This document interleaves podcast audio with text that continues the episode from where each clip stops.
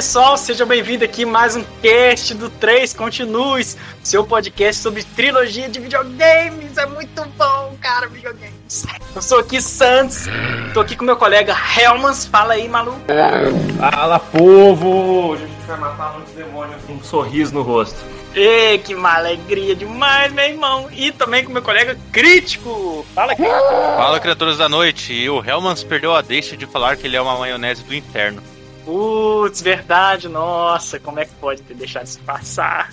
Então, hoje a gente vai trazer um tema muito quente, um tema clássico, que é uma das origens do FPS antigo, rapaz. Hoje o nosso tema será Doom.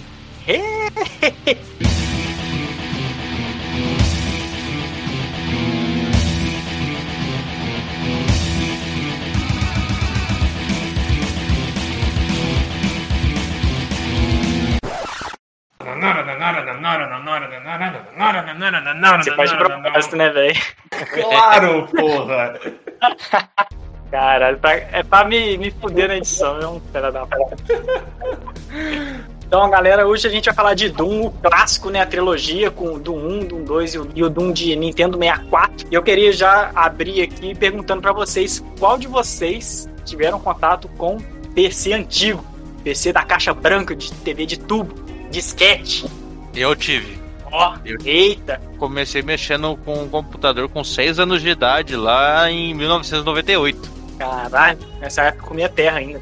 Ah, então. Só que eu sou da época que os jogos já estavam vindo no CD. Eu não cheguei a jogar o jogo em disquete, não. O disquete foi mais pra guardar currículo. Quero que cabia, né? você, teve, você lembra de algum outro jogo clássico que você jogava na época? Cara, eu joguei Soul Rei. Cara, eu joguei um tanto de jogo antigo que tinha no meu computador e alguns no computador do meu primo, assim, que foi o primeiro computador que eu tive contato. Tipo aquele jogo. Aquele jogo bem antigo de Windows 95, que ele parecia com o gráfico feito no Paint, que era você esquiando na neve, que vinha um, um, um homem, da- um abominável homem das neves e comia o seu personagem. Ah, Ski. Ski é clássico É. demais, Não velho. conheço. Não É muito. conhece Ski? Nunca ouvi falar, caralho. Como assim? Caralho, e era muito clássico. Até hoje eu não sei quem é aquele monstro. Não tem como, pô, é impossível. E você, Real, mas você não teve contato com PC branco, teclado Cara, amarelo? Tem algumas lembranças de infância, mas mais com um jogo educativo, velho. Tinha um jogo, acho que era chamado Crayola, uma coisa assim. Era tipo uns seis disquete pra instalar e era educativo. Ah, Então você teve contato com disquete, então.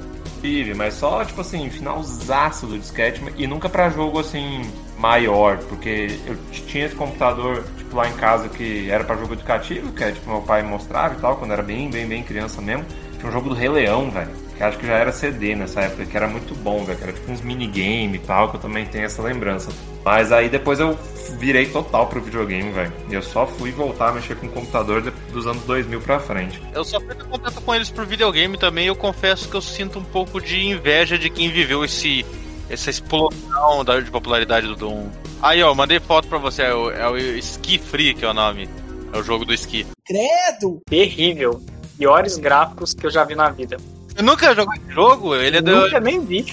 ele é do MS-DOS, cara. Ele, cara, ele era muito creepy por conta do, do, do Abominável Homem das Neves que ele, que ele comia você, cara. É, esse também fazia parte daqueles boatos, né? Tipo, de ah, dá pra você escapar se você fizer isso, isso e aquilo, mas é mentira. No máximo dava pra você escapar, tipo assim, mexer, tipo, andando entre as árvores, mas aí passava um tempinho e ele aparecia de novo e te pegava. Sacanagem. Bom, então vamos lá.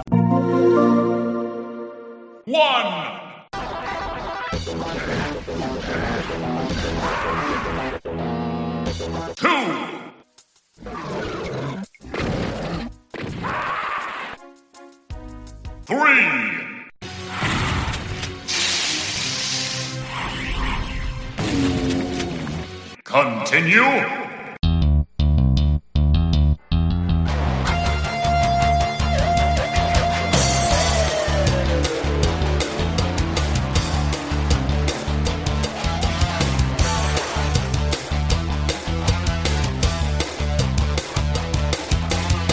Pra quem não conhece, Doom, um FPS clássico, né, que revolucionou o gênero, nasceu lá em 1993, tá? Foi criado pela ID Software. Só que antes disso, né, a gente tem que contar um pouco da história da ID Software, que é uma uh, produtora, praticamente um, um indie da época, né? Formado ali por uns caras apaixonados por videogames caseiros, né? Os caras mesmo criavam no computador na casa deles, ou no computador de serviço na hora do intervalo e tal. E a id Software, né, ela foi fundada pelo, pela galera do John Carmack, o John Romero e o Tom Hall. Foram os caras ali principais que fundaram a empresa, né, para poder criar um port de Super Mario Bros 3 pro MS-DOS, né?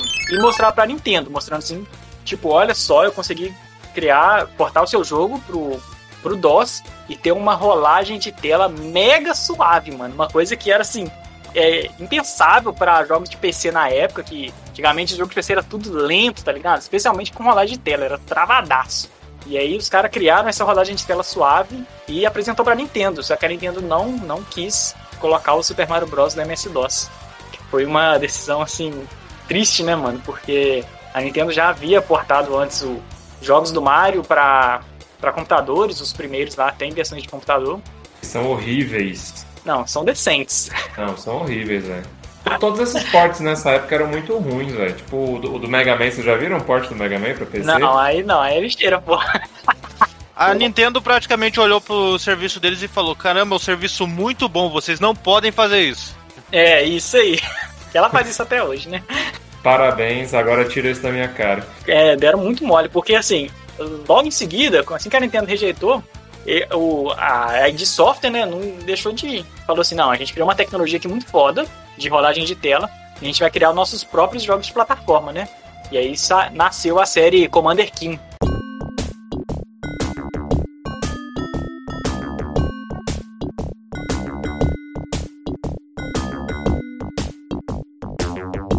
É uma série de plataforma aí que explodiu de popularidade na época, principalmente porque não existia, não era muito comum jogos de plataforma para PC. E a série Commander King saiu um jogo atrás do outro. Mas, nossa senhora, os caras tipo, perderam o controle total, mano.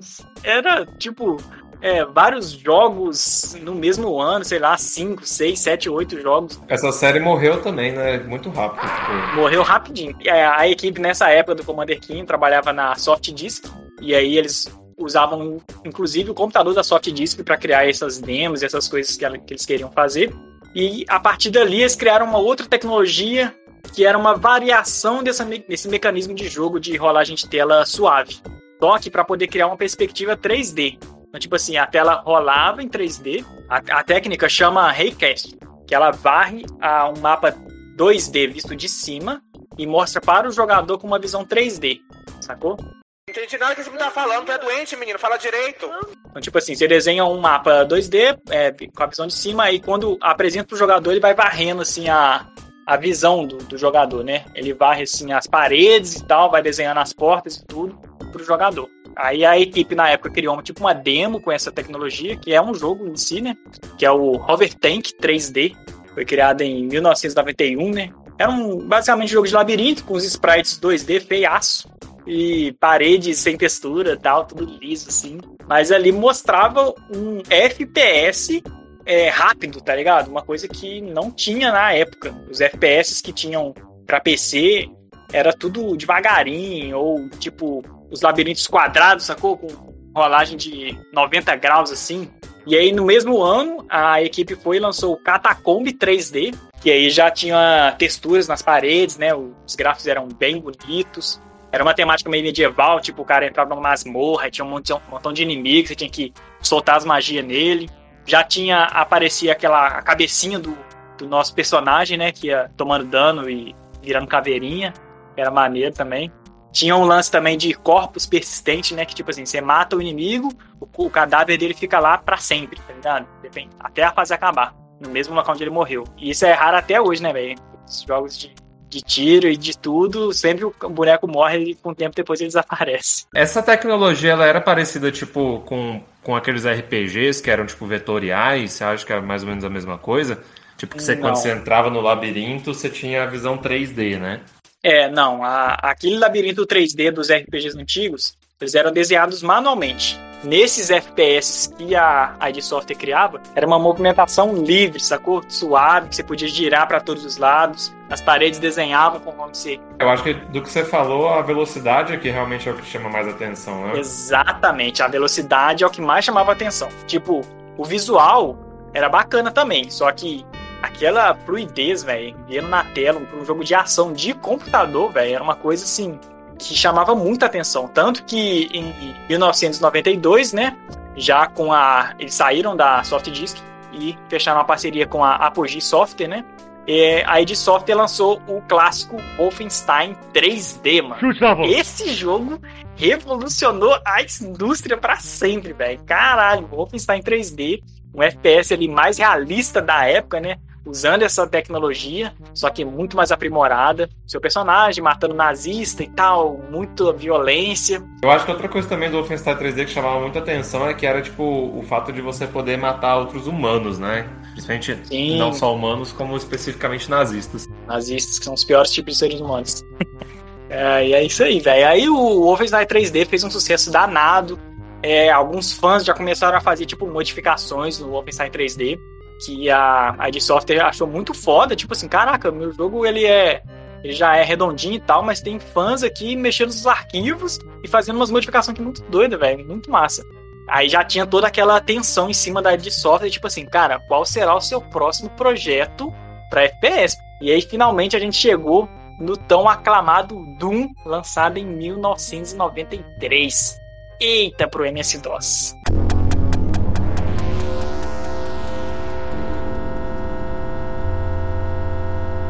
Em 1993 chegou o primeiro Doom, sendo que, sendo que ele foi lançado primeiramente numa versão gratuita que só tinha o primeiro episódio dele. E estratégia de marketing sensacional, né, cara? Porque como eles eram muito independentes, mano, tipo, eles mandavam um negócio, tipo assim, você tinha que ligar lá, pedir, e aí eles forneciam o primeiro capítulo, né? Tipo assim, mano, tá aqui, ó, experimenta aí. Se tu gostar, tu vai ter que comprar as drogas mais pesadas comigo depois. Aí não vai mais ser de graça, irmão. Então eles viciaram uma geração de pequenos pivetes na frente dos computadores que queriam matar mais demônios, velho. Esse modelo ele já se popularizou lá na série Commander King, que foi realmente quem explodiu esse modelo que a gente chama de shareware, né?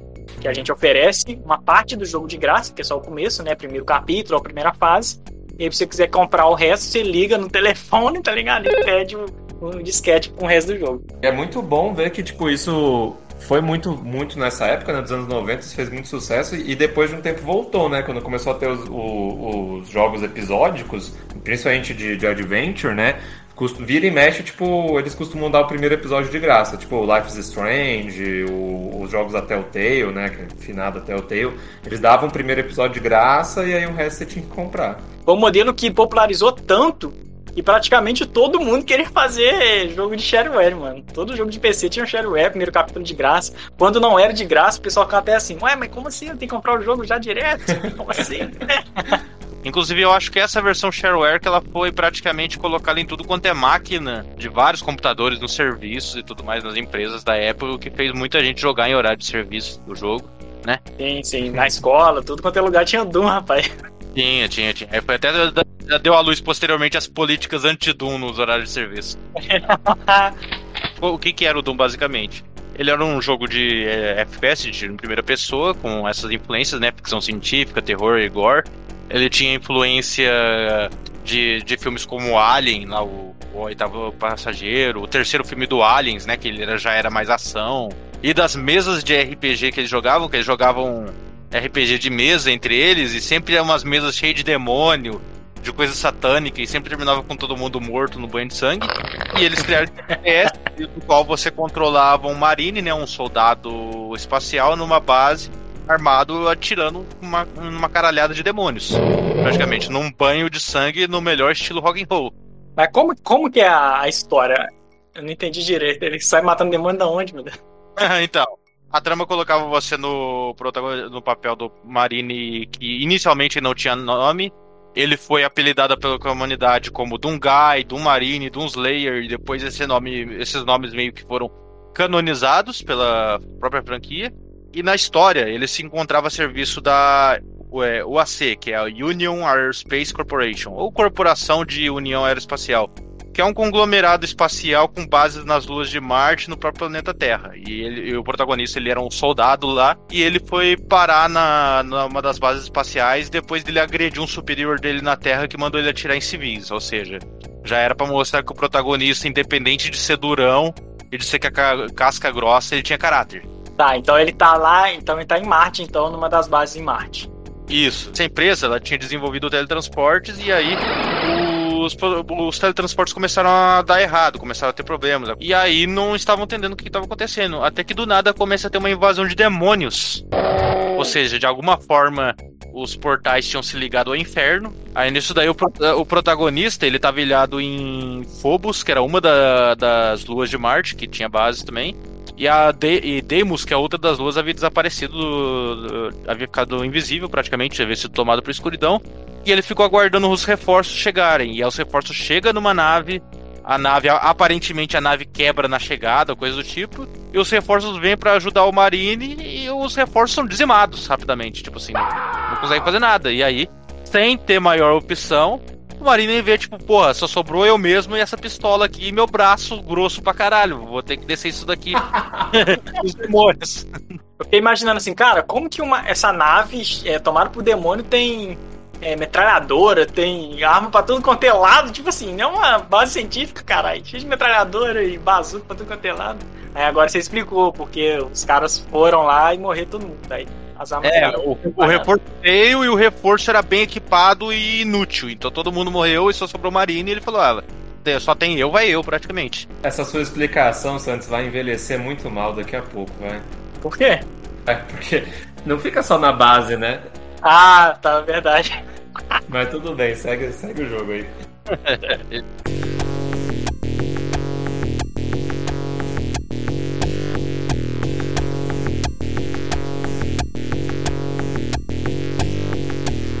Então, e o detalhe é que durante o gameplay, é, o que acontece? O jogo ele era dividido em capítulos, não, episódios, na verdade, cada um com, com fases. E na conclusão de cada um desses, desses é, episódios, você tinha sempre um textinho, assim, dando um insight maior da jornada do protagonista, explicando o que, que ele havia descoberto até ali, o que, que é, para onde que ele estava indo, tudo mais. É, inclusive essa questão da narrativa e desse mundo criado, né, foi uma ideia proposta pelo John Romero, porque o John Carmack é tipo o cara que criou a engine do jogo, né? Criou as inovações tecnológicas que a gente vai falar depois. Só que o John Romero falou, cara, essa engine é muito foda, só que a gente precisa trabalhar ela no sentido de enredo. Então, tipo assim, eu vou criar um enredo aqui muito foda. Aí o cara misturou demônio, ficção científica, aí puta que pariu, sangue, e é isso aí, base de Marte, bagunçou tudo, misturou e saiu essa coisa maravilhosa. Só que o John Carmack, ele tem uma fala que é icônica, que ele, que ele faz assim, ó. A história num videogame é como se fosse um, a história de um filme pornô. Tipo, não é importante, né? A gente só espera que tenha lá, mas não é esse que é o a parada, sabe? Cara, é tampos antiquados. É logicamente que o que ele falou naquela época não vale hoje nem fudendo. Nem fudendo, história mega importante. Quem seria Doom se não fosse esse universo que, ele, que o John Romero criou? Tem esse negócio, né, que a trama do Doom ela é uma trama conceitual, que é aquela trama que ela serve como desculpa pra você sair matando demônios. É só pra não jogar você a esmo ali e fala, só vai e atira. E eu lembro que eu fui jogar, acho que o Metal Slug 5, cara. E no Metal Slug, a, a trama também ela é conceitual. E, cara, eu fui jogar com um amigo meu que nem liga para esses negócios de avaliação, sabe? E ele se sentiu confuso e chateado com Metal Slug 5 por quanto a história era whatever. Do pouco que dava para compreender. É, é porque, tipo assim, na época até dava para entender essa visão dele. Por exemplo, Super Mario World, por exemplo. Você só tá lá na ilha e vai matando tartaruga. Tipo, foda-se. Não tem uma história, não precisa ter uma história do porquê que ele tá nessa ilha e tal. Mas é um, um propósito diferente, né, mano? O jogo pra PC era a plataforma do, dos RPGs, o computador. E você controlava o protagonista em primeira pessoa, você podia andar para todas as direções, você podia virar para todos os lados controlando é, com a arma sendo controlada pelo mouse, você podia atirar, você podia acessar o minimapa. E você podia alternar entre 7 das 8 armas disponíveis no jogo através do teclado numérico. Mas só um detalhe: mouse nessa época não era popular, sacou? Então eu joguei o Doom Só na setinha, tá ligado? Setinha aqui, Ctrl atira e áudio pra dar o passinho pro lado, sacou? Passinho de caranguejo. Rapaz, por que eu não usava mouse? Porque não tem como mirar pra cima e pra baixo, tá ligado? Então, Sim. tipo, por que, que vocês usam mouse? Vocês jogaram com mouse? Ah, então, eu joguei e zerei com o mouse os três jogos, os três Dooms. Até o 64. Eu, como já peguei o- o- os remaster, eu já joguei no controle já. Caralho, que heresia. Ah, velho. Que heresia, tenho, eu tenho que jogar da forma certa que ela foi pensada. Mas eu acho que Doom, tipo assim, Doom é um jogo difícil pra caramba, mas uma coisa que eu acho interessante é que, justamente por essa questão de você não precisar mirar muito, às vezes ele é uma boa maneira pra pessoas entrarem no FPS, tipo assim, principalmente aquelas pessoas que têm problema com jogo de primeira pessoa, de ter muito, muita tontura e tal, de mirar pra cima, mirar pra baixo, pra começar no Doom. Apesar de ser muito rápido, né? Isso também é um problema. Mas eu acho que isso permite você focar em outras coisas do jogo de FPS e esquecer um pouco de mirar, né? Doom não é muito um jogo de mirar, é mais um jogo de frenético, de andar e tal. Tem um botão de correr, né? No, no Doom. Então você não precisa ficar correndo o tempo todo. Ele é rápido, mas dá pra ficar ainda mais rápido se você segurar o shift. É, sim, sim. Mas, mas de fato, essa questão da, de não precisar de mirar pra cima nem pra baixo, tipo, se o inimigo estiver na mesma linha é, vertical da sua arma, você já consegue acertar ele. Independente se ele estiver lá em cima ou lá embaixo. Cara, e o detalhe, assim, que chama muita atenção pra mim no primeiro Doom era justamente a coisa dos cenários, que eles eram meio que cenários é, tridimensionais, só que feito com tecnologia 2D. Isso. Cara, ele fazia uns esquemas muito geniais pra época, que era que ele usava de texturas variadas que ajudavam a dar elemento de profundidade e até de ilu- iluminação, com as regiões mais escuras e mais claras, simulando o efeito de sombra e luz. Na, tipo, se tinha alguma, alguma luz ali no lugar, é, eles estavam tacando tipo um negócio que fazia simular a luz ali e os pixels ficarem mais claros ou mais escuros, dependendo da sombra. Cara, é exatamente isso. É muito bom, cara. É muito bom. E tipo assim, eu, eu cresci vendo o Doom não como um jogo de terror, como um jogo de né, ação rock and roll. Vou sair matando, tá, tá, tá, tá, tá, tá, já era. E ele brinca ainda de leve com o gênero de terror, com partes onde fica tudo escuro e tem inimigo pra dar jumpscare em você. E, tipo assim, eu tomei jumpscare com a porra do Doom, eu não, não, não esperava por isso. Tinha até uma questão que acho que inicialmente o Doom ele, ele era pra ser mais pro terror e era pra ter mais coisa de ocultismo e tal, e isso foi meio que cortado pra dar um enfoque maior nos demônios, mesmo propriamente ditos. Doom, ele praticamente foi vendido como você arrasando demônios no inferno.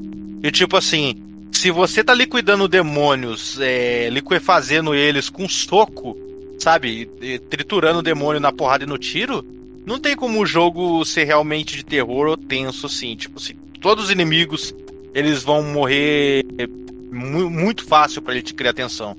Não, ten- tenso ele é, tá? É, Nossa, eu, jogo concordo que esse jogo é tenso, sim.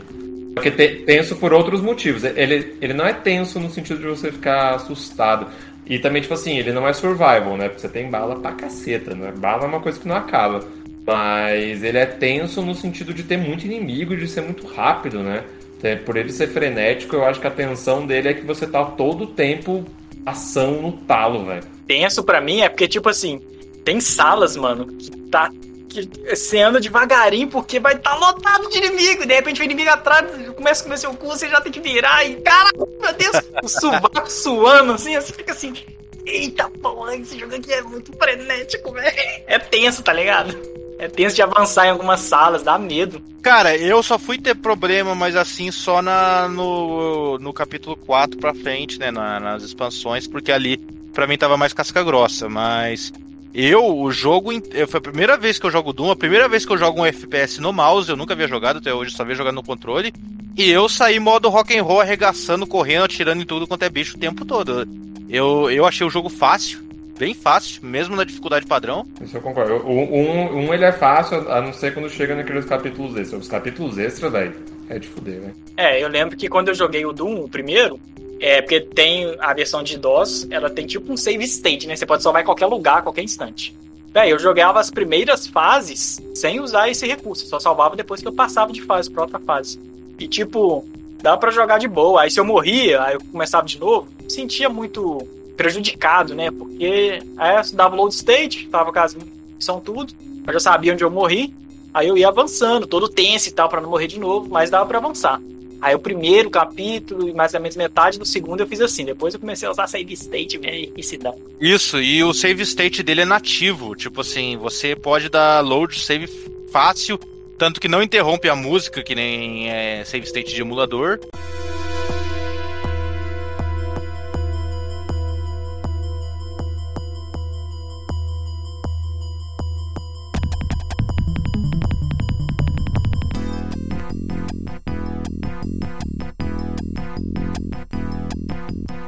O crítico tinha comentado do- da questão do mapa, né?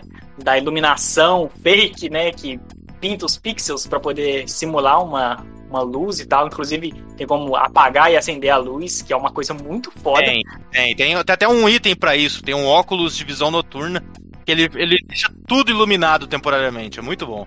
É muito bom, velho. E pensar que isso foi, é feito numa tecnologia de sprite, mano. Não é polígono. Você não tá é, pintando uma textura de um polígono. É tudo feito no sprite, velho. E outra tecnologia também que revolucionou no Doom, que apareceu pela primeira vez no FPS, eram ângulos de paredes é, diferentes, sacou? Diferente de 90 graus. Porque no Wolfenstein 3D era tudo parede reta. É corredor reto, aí vira, é, parede reta, reta, só 90 graus.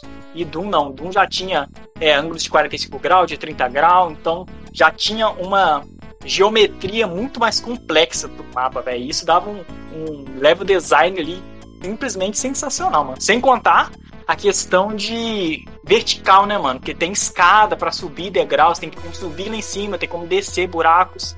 É uma coisa que não tinha no Wolfenstein 3D, que era tudo plano, os mapas todos eram todos planos. E no Doom tinha essa questão de vertical, velho. Aí tinha plataforma que você apertava o botão, você subia a plataforma, descia, abria a porta, caía numa um poço de lava, é, corria assim pra passar tipo nos buracos que o cara não pulava. Não pula, mas é tipo assim, se você corresse entre as plataformas, ele pegava, né, momentum, né, velocidade, ele podia passar reto. E se eu não me engano, até esse negócio aí dos elevadores tudo mais do múltiplos níveis, ele na verdade ele é simulado. O mapa mesmo, assim, ele não é um, um cenário é, 3D de vários andares, ele é um andar só. Ele faz um truque né, tecnológico, né, com a engenharia dele, pra simular que você tá subindo ou descendo de andar. Exatamente. Eu juro que eu não entendi, eu não entendi como isso funciona. Pra mim é bruxaria. É bruxaria, mano. Tanto que se você jogar o jogo, você não vê, você vai ver que não existe nenhuma parte do mapa e tem uma sala em cima da outra. Tipo, você sobe escada embaixo você não vai conseguir ter, tipo, embaixo da escada, é, embaixo de uma sala que você chegou. Todas as salas são apenas planos 2D, tá ligado? Se apertar o mapa, tudo é 2D, tudo é 2D o mapa. Inclusive dá pra jogar no mapa 2D, né? Você aperta o mapa, deixa lá e vai movendo um bonequinho no mapa 2D. Porque é tudo plano, mano, é tudo plano. John Carmack, porra, pra mim ele tá entre pois o Shigeru Miyamoto pra mamar com esse jogo. É muito genial esse jogo, mano, não se fuder, cara. Ah, si- sim, sim, não, cara, é, é surreal isso daí. E como é que eram as fases do jogo? Você tinha. O jogo era dividido em três capítulos, sendo que o primeiro que eu citei ele foi distribuído na versão de graça, e os outros dois só tinha na versão comprada, que era o. O primeiro era o Knee Deep in the Dead, depois vinha o Shore- The Shores of Hell, e o terceiro que era Inferno. Cada um desses capítulos tinha nove fases, sendo que uma dessas fases sempre era secreta, que pra você acessar você tinha que encontrar. Sempre ia ter um chefe lá no- na última fase, mas quando você terminava um desses capítulos, você não, não entrava direto em outro. O jogo te jogava pro menu de volta e lá você dava início em outro capítulo. Não, é, não tinha um mapinha? Não, não, não, tinha o mapinha, mas o mapinha era dentro do mesmo capítulo. Ah, isso aí, tipo Super Mario Bros 3 purinho, né? Tem mapinha lá. Super Hell Bros, isso daí. Isso aí. ah, muito tinha- bom. Tinha um mapa pra cada capítulo mostrando Marte ou Inferno, dependendo do qual cenário fosse. E seu personagem ele ia passando de fase.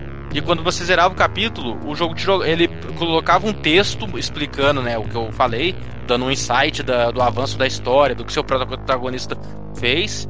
E aí depois ele te jogava no menu de volta e você tinha que selecionar o segundo capítulo. Ah, sim. É, e quando você faz isso, você perde todas as armas, todas as munição, tudo que você tinha no outro capítulo, porque você vai começar outro, velho. Isso era uma merda, mano. Isso, você volta só com a pistola, com o braço e com a coragem pra encarar o novo capítulo. Isso aí. E pra encarar essa leva de inimigos, você tinha oito armas ao todo. Você tinha o punho, né, que era o soquete, que era... Você tinha a motosserra, que quando você encontrava, ela substituía o, o soco. Vocês usavam a motosserra? Usei bastante. Eu usava principalmente aqueles demônios vermelhos que, ficava, que fica mastigando a gente. Aquelas bolotas vermelhas gigantes? Ah, é o melhor pra usar mesmo. Não, é uns que anda, ou não tem no primeiro. Ah, sei, tem, tem, Não, tem, tem, tem. Sim, tem sim. Que fica correndo atrás da gente e você fica mastigando a gente. filho da sim, puta. Aí e- Cara, perfeito pra matar eles. O problema dessa arma é que se viesse muito, você ficava tipo preso matando um É. e os outros iam lá e te batiam. E te batia na lateral, isso é verdade. Os caras filha da- Mas então você tinha motosserra, pistola, você tinha shotgun, você tinha metralhadora giratória, que era uma das minhas armas favoritas, e que compartilhava munição com a pistola. Ou seja, pegou a metralhadora e descarta a pistola, né? Exato, exato. o o lança-foguetes, né, a bazuca, que inclusive ela tinha efeito de caso você desse tiro a queima-roupa ou desse tiro na parede próximo você se fudia. Se fudia. E era uma das poucas armas que dava pra ver a munição, né? Indo lá. Isso, eu achei da hora. Se você der o Muito tiro da bazuca, que- é, se você der o tiro da bazuca e você sair correndo, dá pra você virar e ver a lateral do míssil. Que nada. Mas o míssil não é, tre- é 2D? Tudo é 2D no jogo, né? Não, é, tudo é 2D, só que o que acontece? Ele é que nem os inimigos, ele é sprite multifacetado. Ah, tá. É, Você só vê a bolinha de fogo. Mas se você sair correndo, dá pra você ver as várias faces do míssil. Ah, que massa, velho. E você tinha a arma de plasma, né? Que era tipo uma metralhadora que, que dava tiro de energia. E a Big Fucking Gun, a BFG 9000, que é a arma mais poderosa do jogo. E uma das armas mais foda do mundo dos games. Já vou até perguntar pra vocês, tirando a BFG, que muita gente pode ter como favorita ou não, qual que é a arma favorita de vocês? Escopeta. Shotgun, com certeza. Com certeza, né? Sem dúvida, velho. A shotgun é a melhor arma porque, cara, tipo, na maioria dos outros jogos, a shotgun é- uma arma pra você matar nego de perto, né? E dá dano pra caralho. Só que a shotgun pega nego que tava lá fundão, velho. Pega, pega. Engraçado isso. Eu gosto da Shotgun a partir do 2, né? Mas chegando no 2 eu eu explico melhor por quê. O porquê. Você tinha 10 inimigos ao todo no jogo, você tinha zumbis, que eram praticamente humanos possuídos com, com armas de fogo. Você tinha o Shotgun Guy, que era uma versão do zumbi armado com uma shotgun. Você tinha o Imp, que era um demôniozinho magrelo que vinha soltando bola de fogo e dando arranhão em você. Você tinha o Demon, ou, In- ou Pink, que é o nome, que é aquele demônio rosa que você falou, que você matava na motosserra. É, ele é um dos únicos inimigos que não tem ataque à distância. Aham. Quando você leva a dificuldade do jogo pro, pro talo, é, os inimigos começam a atirar mais rápido, né? Soltar projéteis mais rápido e ele começa a correr mais rápido, porque não, não tem projétil. Ah, ah, achei que você ia começar. Achei que você ia falar que ele começava a tirar monte de fogo também, cara. Não, não, não. Uma das melhores armas pra matar esse bicho é a minigun, porque ele, fica- ele deixava ele travado, né? Ah, pode crer. Eu adorava matar ele. Como... Ah, então, você tinha o Spectre, que é uma versão invisível dele, né? Grande bosta. Grande bosta nada, era um cu esse cara. Nossa, mano. era difícil. Ou no primeiro, velho, o bicho era ninja, ninja real, assim, velho. É, eu, ah, eu consegui enxergar ele e ainda ouvi o barulho dele. Ah, você tinha o Lost Soul, que era umas cave- caveirinhas de fogo que saia voando, perseguindo Nossa, você, que pra mim é o péssimo, inimigo péssimo. mais chato. pra. Inimigo mais chato. No remaster, você aparecia a quantidade de inimigos que tinha no mapa. Então, tipo, dava pra você ter uma ideia se ainda tinha inimigo pra você enfrentar ou não. Só que esses Lost Souls, eles não contavam, velho. Então, tipo, às vezes eu tava lá, ah, eu matei todo mundo, então deixa eu só explorar aqui pra ver como é que eu vou embora. Aí do nada, esses bichinhos chatos, velho, dando cabeçada. Que chato, velho. E daí eles moram com dois tiros ainda, né? É, então, além dele, você tinha também o Cacodemon, que era aquela. Parecia o Beholder do DD. Era uma bola voadora de carne com olho que ficava cuspindo bola de fogo em você e tentando te morder. Inclusive, acho que é um dos demônios mais clássicos do Doom, né? Esse, esse, e ele é bem desenhado, né, velho? Cara, eu acho ele muito legal. Sim. É muito da hora. E você tinha os chefes, né, de cada capítulo. Você tinha o, o primeiro capítulo, você tinha o Baron of Hell, que aparecia em dupla, que ele era. É tipo um minotauro infernal que disparava umas bolas de fogo pela mão. Filho da puta. filho da puta, e que depois ia, ia reaparecer como inimigo. Você tinha o Cyber Demon, que é o meu, para mim, o inimigo mais bem feito do jogo e o, mais difícil, que é aquele praticamente um Baron of Hell gigante com partes mecânicas que dispara míssil teleguiado. Não, a batalha com ele eu tava tenso. Nossa. É, ele não, Ê, caralho. forte pra caralho. Ele, ele pra mim, é, é símbolo, assim, do- de, de Doom. Inclusive, pra mim, ele é muito mais marcante do que o chefão final. E você tem o chefe final, que era o Spider Demon, que era uma aranha mecânica com metralhadoras, né, giratórias, e que era, assim, bem bem, assim, bem forte. Uhum. E, e bem- meio achava meio trabalhoso de matar ele, porque atirava muito rápido e você tinha que ficar circulando ele, mas. E o, o Spider ele tem arma de energia, né? Tipo assim, que era forte, mas ainda assim dava pra você levar um tiro ou outro. Agora, o, o problema do Cyber Demon é que aquela porra daquele tiro dele, velho, sei lá, dois tiros. Às vezes, dependendo de um tiro, você já morria, velho. Era muito foda. Sim, era foda mesmo.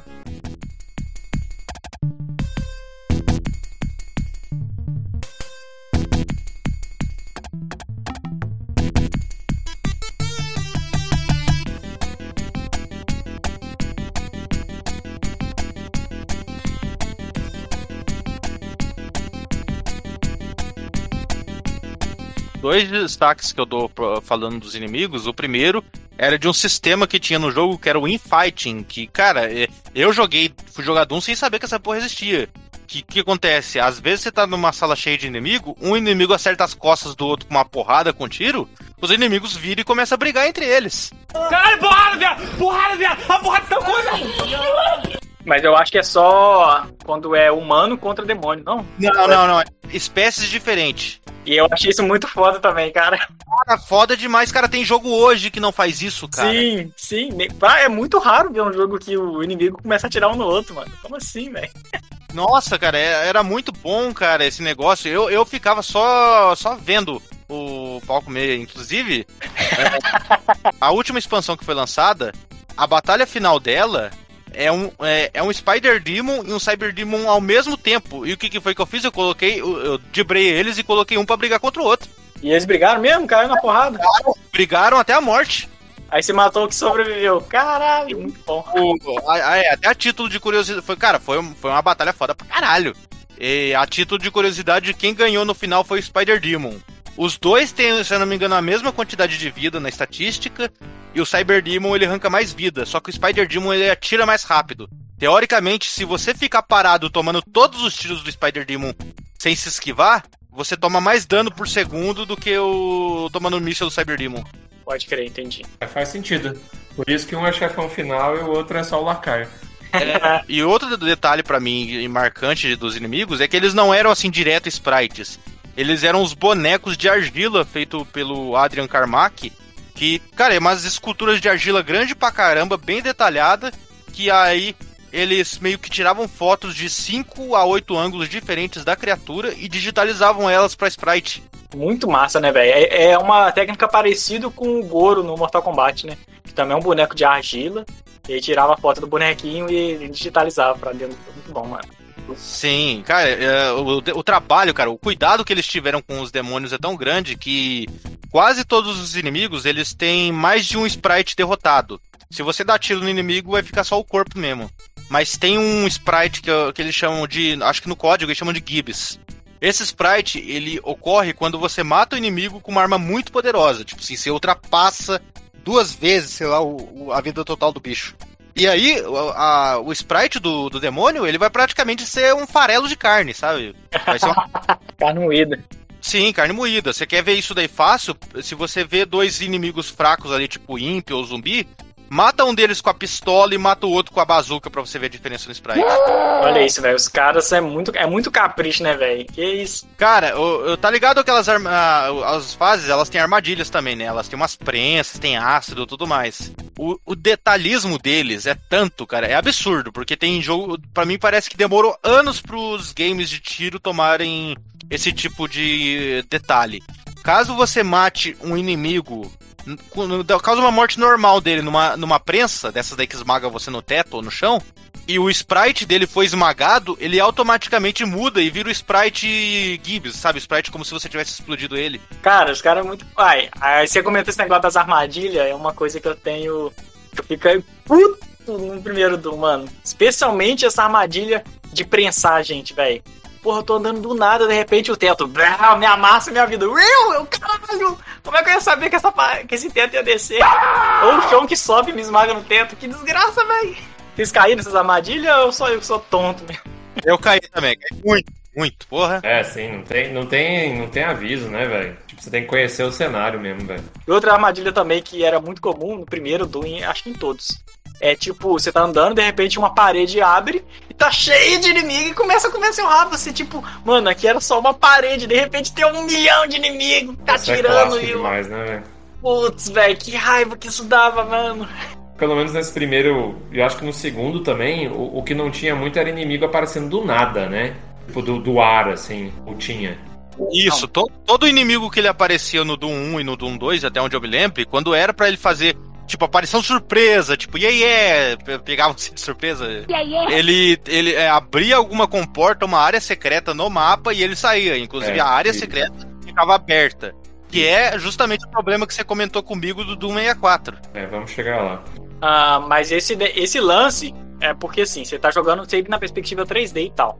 Se você apertar um mapa, você vai ver o mapa desenhado, bonitinho, com as paredes com a linha verde, e as paredes com que podem se mover, ou tenha é, coisas na vertical, ou que vão abrir, elas são uma cor diferente, amarela, azul e tal. Então, tipo assim, dá pra saber se aquela parede vai abrir, tá ligado? Você só não sabe a hora. Mas pra isso, você tem que ficar consultando o mapa. E ninguém fica consultando o mapa direto, né? Tá, tá na ação frenética, ela não quer saber de Não, onde. não, eu, eu aproveitava que eu deixava o minimapa no botão direito do mouse, eu jogava no mapa, eu não jogava em primeira pessoa. Caralho. Ah, diferentão, diferentão. Eu aprendi a matar inimigos jogando pelo mapa. Inclusive, eu acho que não tinha isso no Doom 1 e no Doom 2, mas no Doom 64, até o seu tiro aparecia no mapa, aparecia o rastro do tiro. Aparecia o rastro do tiro do inimigo, aparecia o projétil do inimigo vindo no mapa. Mas aparecem os inimigos no mapa também? Também. O mapa do 64 ele era mais detalhado. Olha lá, velho. Ah, você não explicou como é que a gente avança pelas fases, né? A questão das chaves, né? Isso, isso. É, até falar que o jogo, apesar dele ser nessa vibe do mata-mata, ah, só as primeiras fases que meio que praticamente você ia do ponto A pro ponto B dentro daquele labirinto de salas. Mas boa parte das fases ia ter chaves coloridas que você ia precisar pra abrir portas específicas de certa cor. É, são três cores, né? Vermelho, azul e amarela. Não, e- e- esse negócio, vocês gostam desse negócio de chave? Tipo, vocês acham que é uma quebra boa da- do ritmo ou vocês acham meio chatão? Me irritava eu jogando? Sim, mas acho que o propósito era esse. Não, eu acho uma ideia muito boa, é. Porque, tipo assim, se você não fosse usar isso, você ia usar aqueles. as alavancas, né? Que abrem portas que você não sabe onde é, tá ligado? Se tem, tem botão que você aperta e só ouve um barulho assim. Opa, alguma porta abriu em algum lugar que eu não sei. Sim, sim. É, não, que essas alavancas, ela, elas tanto eram pra abrir portas assim, quanto, e por vezes é, áreas secretas. Sim, sim. toda fase ela tinha um marcador de inimigos, ela tinha um marca- marcador daquelas. Como que é o nome? É vida bônus, que são as poçãozinhas azuis que você acha, e tinha um marcador de secrets. Vocês conseguiam completar alguma fase com 100% do segredo? Sim, as primeirinhas Todas. era fácil. To- Os três primeiros episódios eu fiz todas. Quando eu, cheguei nas, isso, Cris? quando eu cheguei nas expansões eu já desisti. Não, mas você olhou detonado alguma coisa? Ó, lógico. Ah, tá, porra. E como eu tenho uma vida, eu só fiz isso nas primeiras. Eu também, ué. Fazia o seguinte, eu ia jogando a fase inteira. Aí se eu chegava no final, eu dava um save state, lendo, usava o save nativo do jogo. E eu passava de fase, tava voltando uma porcentagemzinha ali, eu, hum, vou voltar. E aí eu voltava e caçava. Outra coisa legal da chave também é que dava um quê de Metroidvania, porque por conta do design do- das fases, você sempre passava por portas que você não tinha a chave na hora pra abrir, velho. Então sempre você tinha que ir pra avançar, voltar e tal. Isso era, era E a fase toda era desenhada com isso de propósito, né? Tipo assim, ó, você vai passar na frente dessa porta vermelha aqui, mas você ainda não tem a chave vermelha, mas ela tá aqui.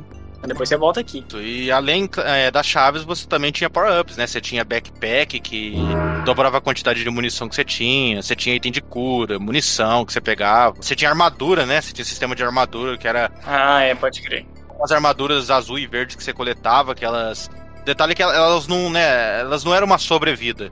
Metade do dano meio que ia pra ela e metade do dano ia pra sua vida enquanto você tava com ela. Então, tipo, se você tivesse, sei lá, com um de vida e você coletasse, que a vida era em porcentagem, né? Se tivesse com um de vida e você coletasse uma delas, você tava cagado ainda. Mas você sempre, você sempre perde a armadura com qualquer tipo de dano. É, ela, ela absorve a maior parte do dano. Até dano de, de lava, essas coisas. E quando o teto te esmaga, você perde a armadura também.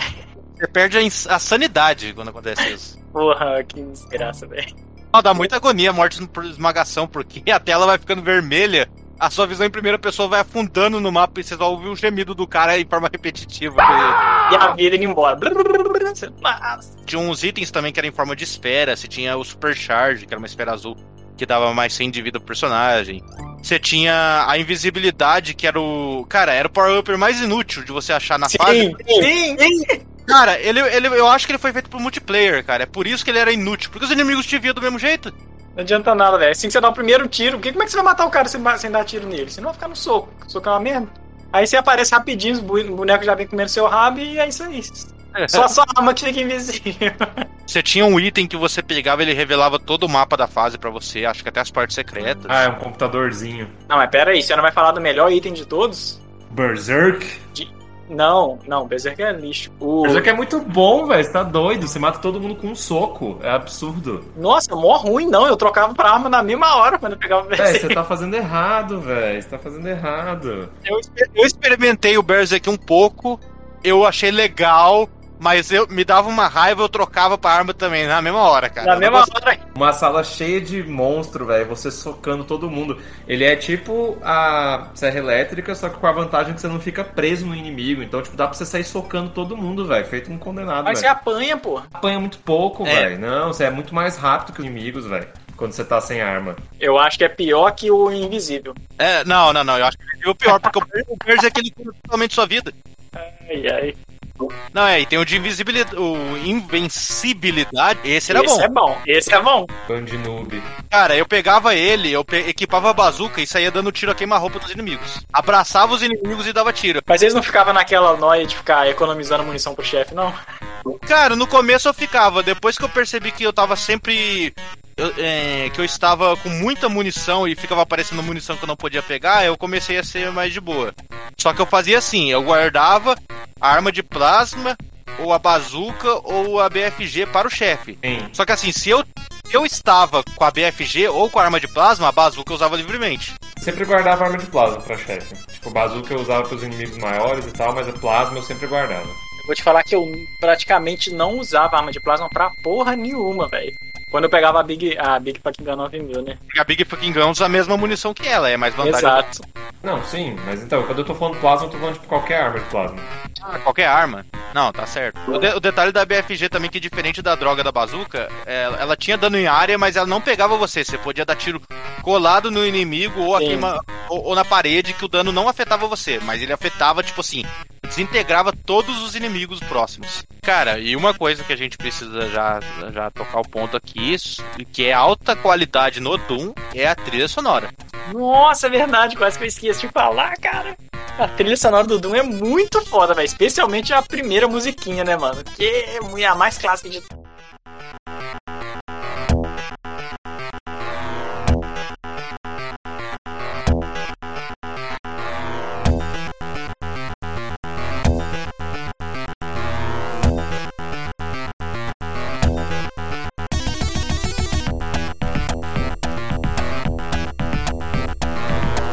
Ele tem, né, músicas específicas por fase. E eu confesso que, assim, eu achei outras músicas da hora, né, no jogo também, mas eu confesso que Doom me decepcionou um pouco no conjunto da obra musical, porque ele tem umas músicas muito chatas, cara. E tipo assim, o What the Doom Gates, ele só toca em uma fase, que é a primeira. Ele nunca mais toca, nem na- nas expansões você encontra ele tocando em nenhuma fase. Que isso, eu nunca percebi isso. É, só uma única fase, você pode pesquisar. Ele só toca ali e nos créditos do jogo, dependendo da versão que você tá jogando. Mas tem umas músicas que pra mim não combina nada com o jogo. Tem uma que é o Nobody Told Me About ID e um que é um muito porcaria, que é o Sign, of Evil. Cara, essa música, cara, ela é horrível, cara. Pra mim parece que quando ela toca ela, eu não imagino alguém no inferno matando demônios. A pessoa coloca essa trilha sonora pra assistir um nonagenário se mexendo com bengala em câmera lenta, cara. É isso que aparece pra mim. Na minha cabeça parece um velho andando em câmera lenta.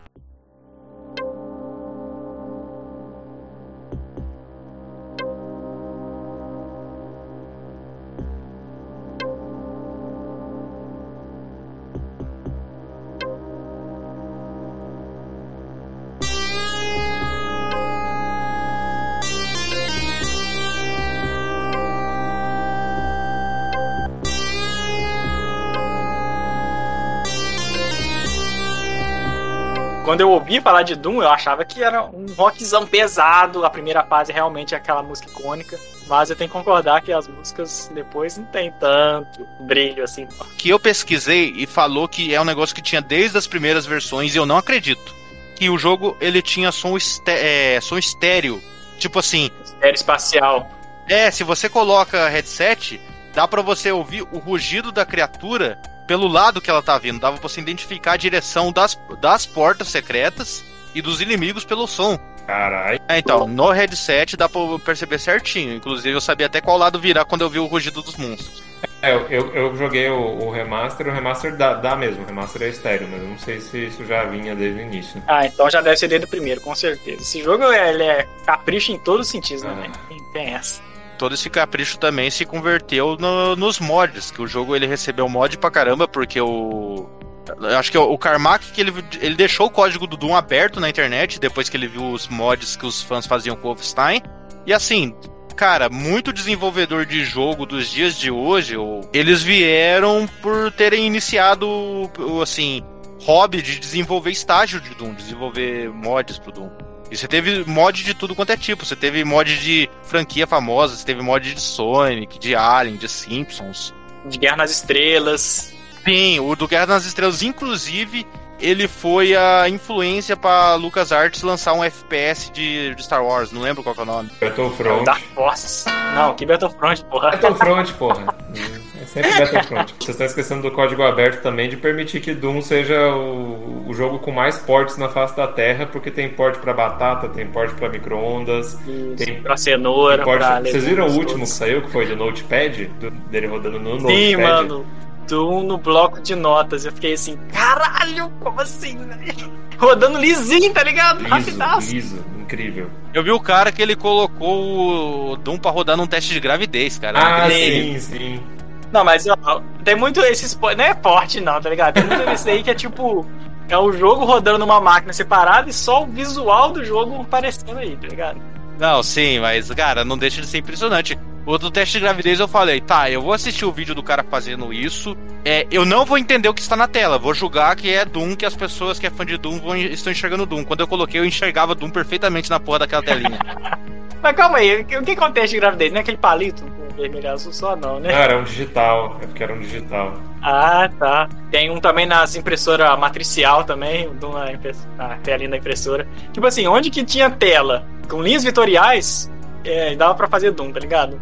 Inclusive, na época mesmo, tinha aqueles é, PDA, que é uma tela que de agenda, telefônica e tal. Aí tinha umas calculadoras que tinha gráficos, né? Que tinha, tipo, dano cartesiano, aquelas coisas tudo.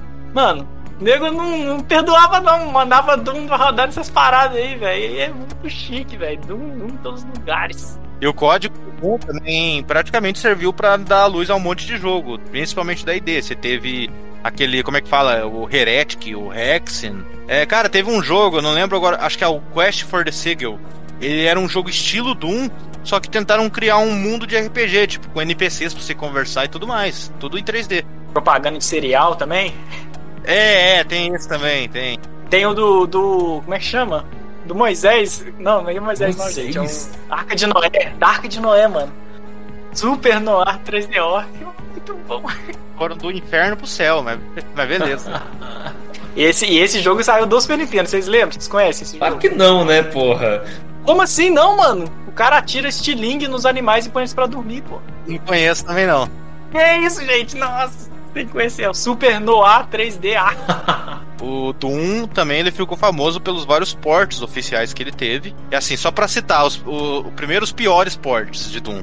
Você tinha o Doom de 3DO, que ele tinha uma borda gigantesca que comia a parte da tela. Você tinha o do Sega 32X. Você não tinha nem o Cyber Demon e o Spider Demon, porque o jogo acabava antes. Caraca. Você tinha, cara, você tinha porte do Jaguar, que ele foi um porte feito do zero pelo próprio John Carmack, que também não tinha o Cyber Demon e o Spider Demon. Mas eles falam que esse do Jaguar é, é ok, assim, não é péssimo, não é maravilhoso, mas também não é péssimo. E você tinha também na lista de piores versões, talvez a mais famosa das piores, que era o Doom do Super Nintendo, que era aquele do cartucho vermelho, aquele cartucho bonito, infernal. Dizem que é péssimo. É, ele, ó, não, ele é péssimo, só que eu vou eu vou falar uma informação extra pra vocês respeitar o Doom do Super Nintendo.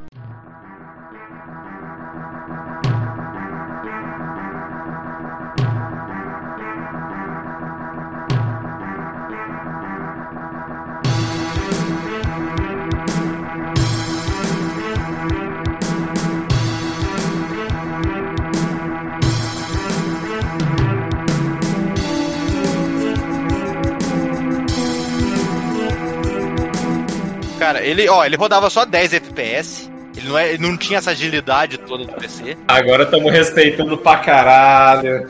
Ele tinha gráfico inferior aos PCs da época, usando o Doom no modo low detail, modo baixo detalhe. Os gráficos dele eram muito assim, faltava muita textura. Nas paredes, na lava, no ácido. Da coisa que fala, só respeito, só cresce. É, você não tinha nem save, nem, nem código, nem nada no jogo. Você tinha que sentar a bunda e zerar ele de uma vez. Nossa. Só fala o que, que ele tem de bom, porra. Não, calma, ainda não acabou os problemas dele. Jesus. A pior coisa dele é que os capítulos 2 e 3, olha lá, o Shores of Hell e o Inferno, no Super Nintendo subia automaticamente. Então, o último capítulo do jogo, ele tava no talo a dificuldade. Não tinha como ser mais difícil. Caralho, creio isso credo. Ah, aproveitando que você falou desse negócio de dificuldade, só um parênteses, isso é muito bom também no Doom, né? Que tipo, tinha um monte de pegadinha, tipo, de piadinha, de tipo, a- os níveis de dificuldade, né? Tipo, ah, pega leve comigo, não sei o quê. Aí quando você saía do jogo também, tipo, ele falava, tem certeza, não sei o que, você vai voltar, você- você- os demônios vão, vão, vão dominar a Terra se você sair agora. Tinha um negócio tipo assim. Cada vez ele fazia uma piada diferente. Você ia sair, eu falava, cuidado, tem um cacodimo atrás de você. É. Se não acredita, e não sai do jogo. Aí na hora que você clicava pra sair, dava pra ouvir o grito do seu personagem morrendo. o Doom de Super Nintendo, ele, ele é marcante pelo seguinte motivo. Ele foi lançado em uma época que, tava mais, que era mais barato pra você jogar Doom, você comprar um Super Nintendo e o cartucho do Doom do Super Nintendo, do que você montar um PC que pudesse rodar Doom. Olha aí, ó, o Crysis da época, velho. Sim, ele, o Doom ele foi o Crysis da época deles. Super Nintendo deixou o Doom mais acessível, mesmo sendo uma versão muito merda. Nossa, eu joguei o Doom 2 do Play 1. Nossa, travado. É muito ruim, mano. Como é que alguém pode jogar os esportes? A versão de DOS é tão liso, mano, tão rápido. Da lista de melhores portes que o pessoal fala, você tem o port do Xbox Live, porque tinha co-op local e online pra ter quatro jogadores, né? A versão de Switch todo mundo adorou, não sei porquê. Só que disparado, cara, vai parecer piada o que eu vou falar. É, eu, achei, eu achei que era piada e eu pesquisei em várias fontes. A- o melhor port do Doom disparado é o port de Play 1. Caralho, como assim, velho?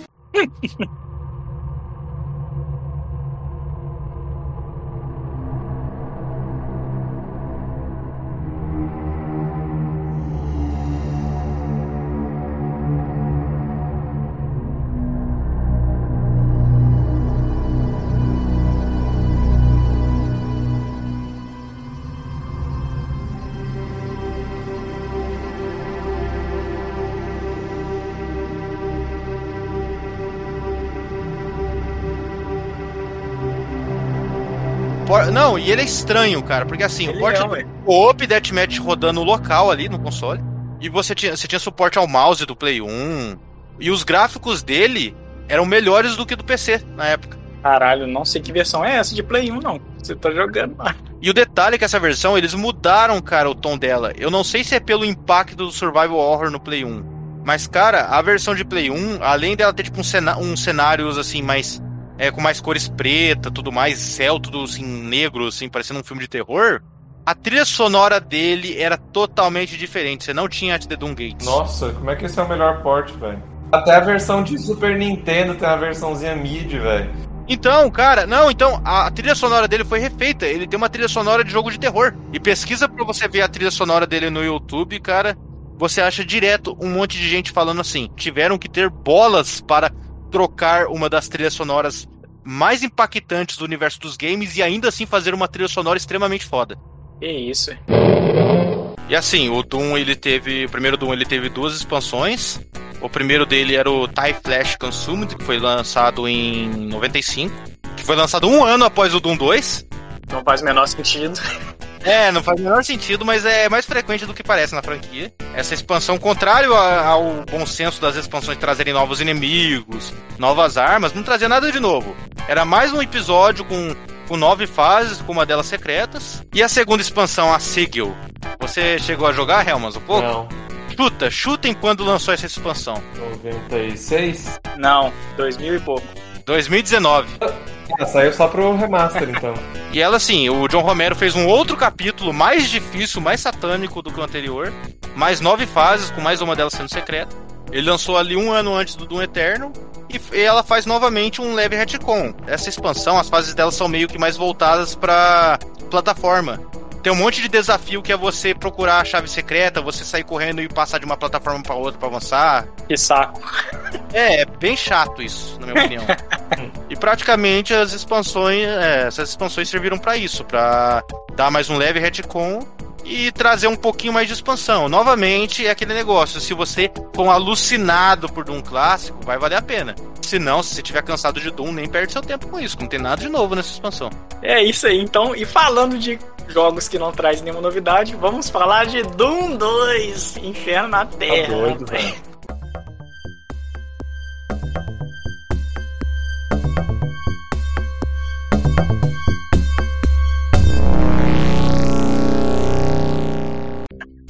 Tá doido, velho. Pirou. Ai, ai. Doom 2, galera. Joguinho lançado aí em 1994 pela GT Interactive criado pela equipe da ID Software, né? Doom 2, é, Hell on Earth, basicamente é o mesmo jogo Doom com algumas pequenas melhorias que eu vou explicar mais pra frente. Mas assim, no cerne do jogo é o mesmo jogo. É um FPS de matar demônios, você tem as, as armas, os segredos, as chaves, tudo num geral, no contexto geral, é parecido com o primeiro Doom. A história do jogo eu achei é, meio pobre, de falar a verdade. Porque a história ela é só por texto, velho. É, vem uma, uma parede de texto explicando ali o que, que, que aconteceu, né? E não tem mais um mapinha, velho. Não tem mais é, dividido por capítulos, porque o, o Doom 2 ele foi vendido, ele é um jogo já vendido separado. Ele não tinha aquela questão de shareware, não, tá ligado? Já era um jogo fechado, pra pessoa já só comprar. E basicamente é isso, é uma fase seguida da outra, a gente vai matando os demônios. E é isso, mano. A história desse jogo é muito ruim, velho. É o protagonista na Terra, ele, che ele chegou lá, né? O Marine chegou na Terra e descobriu que a Terra tava cheia de demônio também. Só que as bases com as naves também tá tomada de demônio. E aí, basicamente, o protagonista, que é o fodão, que é o único que consegue encarar os demônios, vai pra porrada com eles. É, exatamente. Aí mata o- os caras da base, os demônios da base, né? A humanidade consegue ir pro espaço. E aí o Doom fica ali sozinho na, na Terra, né? Como se fosse assim. Não é o jogo. É, o Dungai, perdão. O Dungai, ele fica sozinho na Terra como se fosse o único homem que sobreviveu no planeta Terra. Ele recebe uma mensagem de que tem um, um outro portal que, tem, que tá na Terra, que é o inferno. Ele vai lá nesse portal e vai pro inferno e mata os capetas tudo de lá, tipo assim, na ideia de matar os demônios pelo lado de lá, né? Pelo lado do, do inferno. Aí mata todo mundo lá, o portal se fecha, feliz para sempre, é isso. Fizeram o jogo, tá ligado? A história bem bem rasa, assim, porque tudo parede de texto, você quase não vai ver é, a história intrínseca no level design, nem nada do tipo. O que muda, na verdade, tipo assim, o cenário de fundo costuma ser uma cidade, tipo uma Nova York, assim, destruída, mas o inferno, tudo vermelho, em chamas, mas assim, Ah, eu gosto. Eu gosto desses ambientes urbanos do Doom 2. Eu acho bem diferente do primeiro. É, é, não, de fato, ele é diferente, mas assim, não sei se vende muito uma, uma cidade, porque o design e as texturas que estão nas fases não tem muita textura de prédio, de, de janela, tá ligado? De poste, de rua. Não tem na, nenhuma, nada vende, tá ligado? Cidade de verdade. O Doom 2, assim, eu gostei da, da- dos cenários que era em fase e tudo mais, que era assim, fase na Terra, mas depois, quando vai pro inferno, ficou parecendo mais do mesmo. E tipo assim, ele, ele rapidão, ele, ele não tem mais o sistema de divisão de episódios. É, Ele tem, ele tem uma divisão mais confusa pra mim que eu não gosto tanto, porque no primeiro jogo, pelo menos, ele tinha esses episódios, e o que acontece? Eu ia jogar ele, eu ficava ansioso pra chegar no final e ver o chefe. Na, na última fase do episódio, eu sabia que ia ser uma fase curta, objetiva com o chefe. Você não tem isso no Doom 2. Exatamente, rapaz. Não tem esse chefe final no final de, de cada parte, né? Porque não tem capítulos, mas são três partes ainda do jogo. Ah, mas velho, os, os chefes do Doom 1 são mais ou menos, né? Tanto que eles viram inimigo normal depois, velho. Não, cara, não, mó marcante, velho. Todos os chefes. Ah, não acho não. Os capetão grandaço, o Spider Demon lá. Cara, o Spider Demon vira um inimigo normal nos próximos jogos, velho. Não, mas ele é, é nerfado, né? Sim. Mas assim, o que. O foda desse Doom 2 é que ele ou- ousa pouco, sacou? Ele não é muito ousado. É. Ele tem as novidades, né? A novidade em questão de arma, praticamente, só tem uma arma, velho. que é a escopeta de cano duplo, velho. Super Shotgun, pra mim, é a melhor arma, assim, do, do 1 e do Sim, total. É mesmo, velho. Eu não, eu não sou muito fã da, da, da shotgun de cano duplo porque ela gasta duas munições ao invés de uma, né, mano? O tiro dela pega em cone, pega uma área maior, causa três vezes o dano e, inclusive, eu tenho a quase certeza de que ela causa mais dano perto, coisa que a Shotgun não tinha diferença. Isso é fato. Ela causa mais dano perto. É, pra, pra inimigo simplesinho, a dupla não é necessária, mas é porque dá pra você matar todo mundo, velho, com essa shotgun dupla. Tipo, dá muito dano, velho. Então, no começo, quando eu comecei a jogar, eu peguei a, a escopeta de cano duplo e usava ela direto, tá ligado? Mas aí, mano, minha, minha munição acabava, porque é, ele consome dois, dois cartuchos de munição, e aí de repente eu já tava tendo que me virar na metralhadora ou com a bazuca. Eu fazia o seguinte, eu quando obtinha ela, obtinha ela no, no jogo, eu ficava em outra arma até ela alcançar aquele limite dela, que acho que era 100 balas. Depois daquilo Isso. lá, eu, eu saía o jogo inteiro com ela, nunca zerava. Nunca zerava a munição. Caraca, eu zerava direto, mano, porque eu tenho aquela, aquela mania, né? Acho que todo mundo tem também, de matar todos os inimigos que você vê na tela. Você não quer deixar ninguém vivo.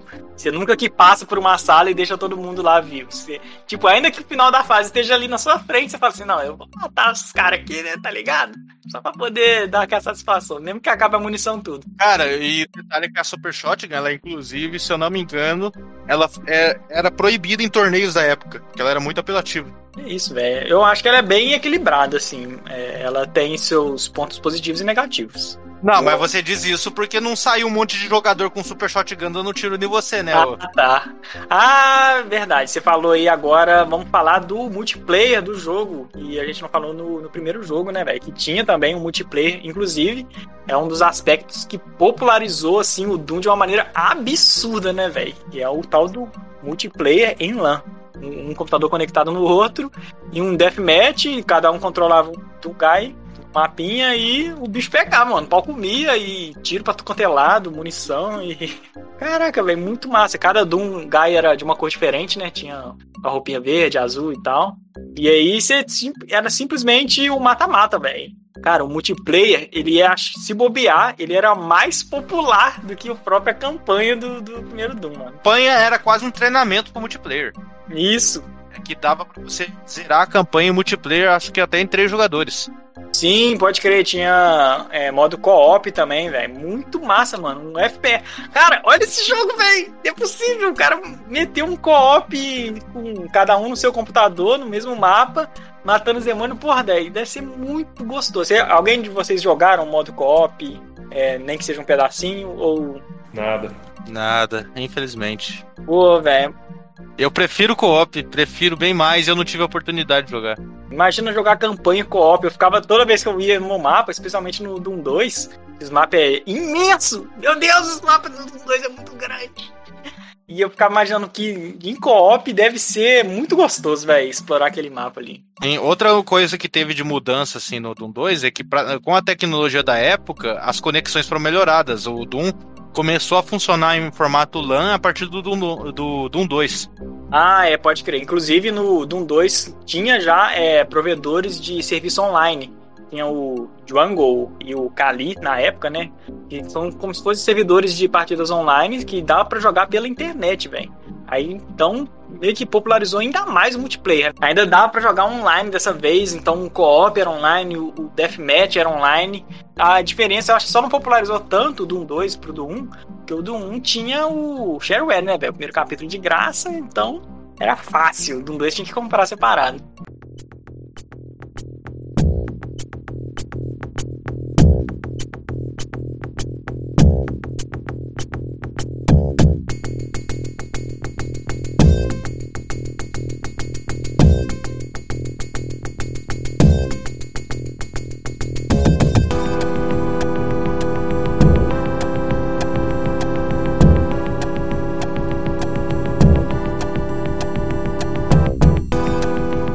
A questão das novidades, eu falei da escopeta de cano duplo, que era a única arma nova, e tinha uma Mega Sphere, que era tipo, dava mais vida, sei lá. É, a Mega Sphere ela era o único power-up novo, ela dava 200 de vida e armadura.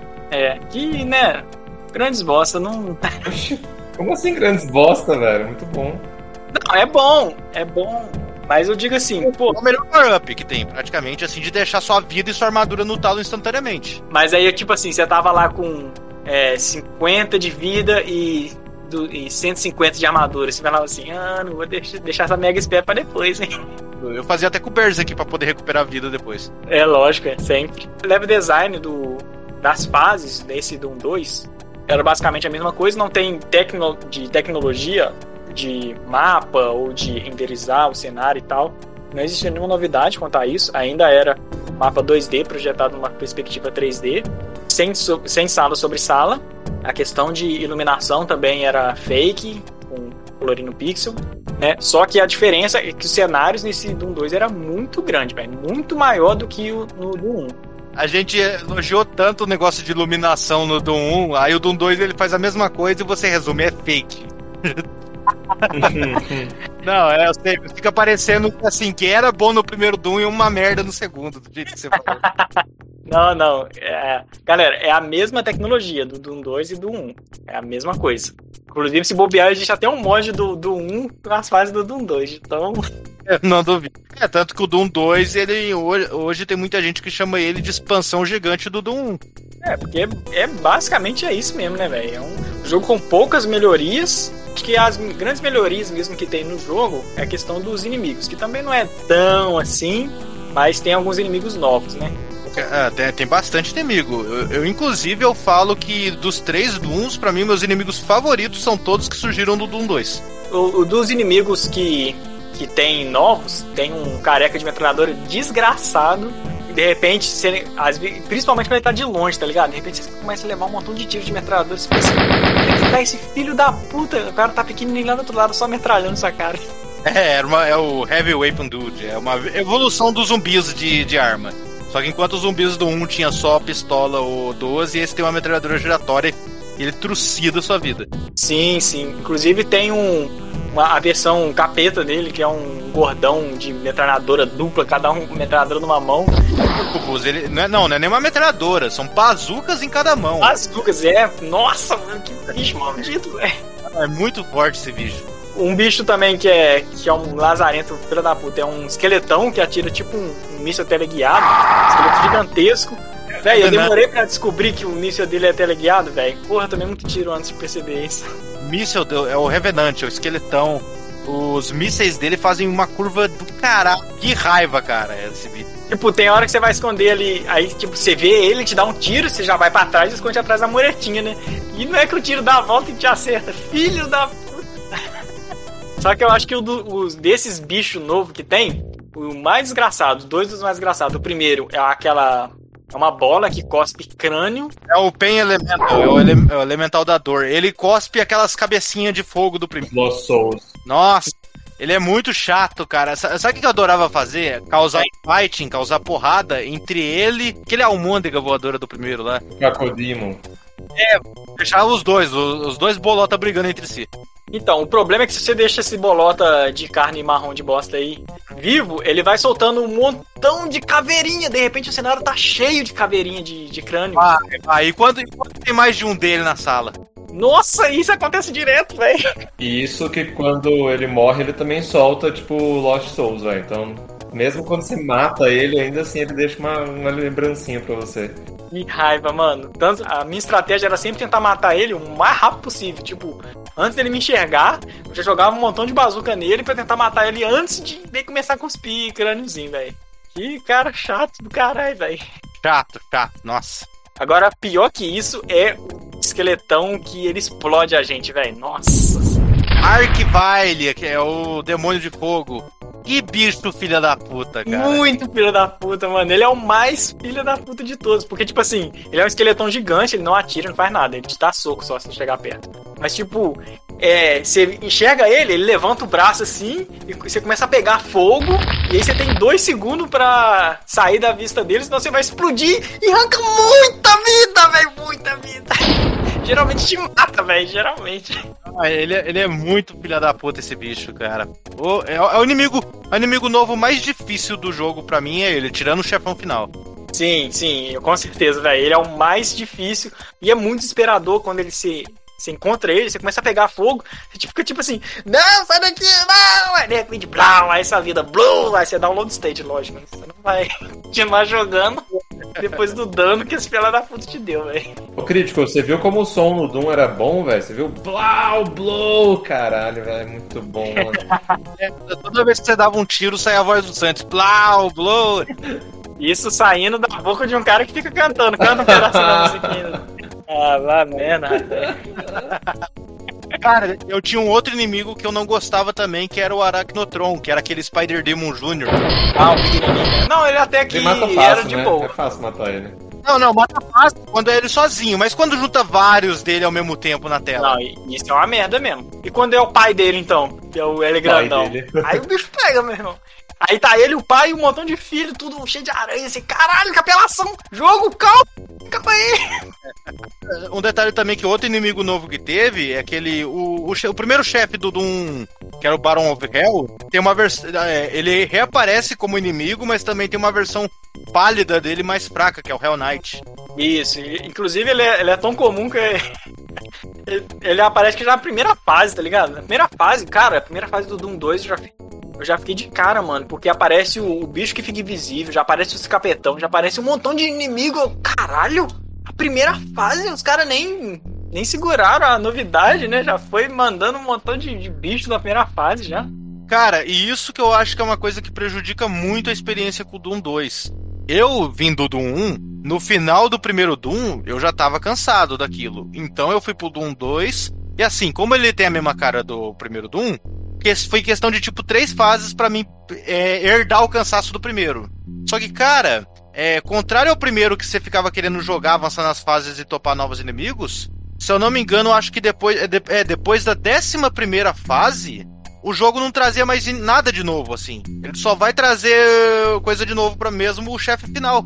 Exato, velho. Não, como não tem a- o esquema de capítulos e tal, nem, a, nem sequer as armas você perde, né? Porque no outro, quando você mudar de capítulo, você perdi.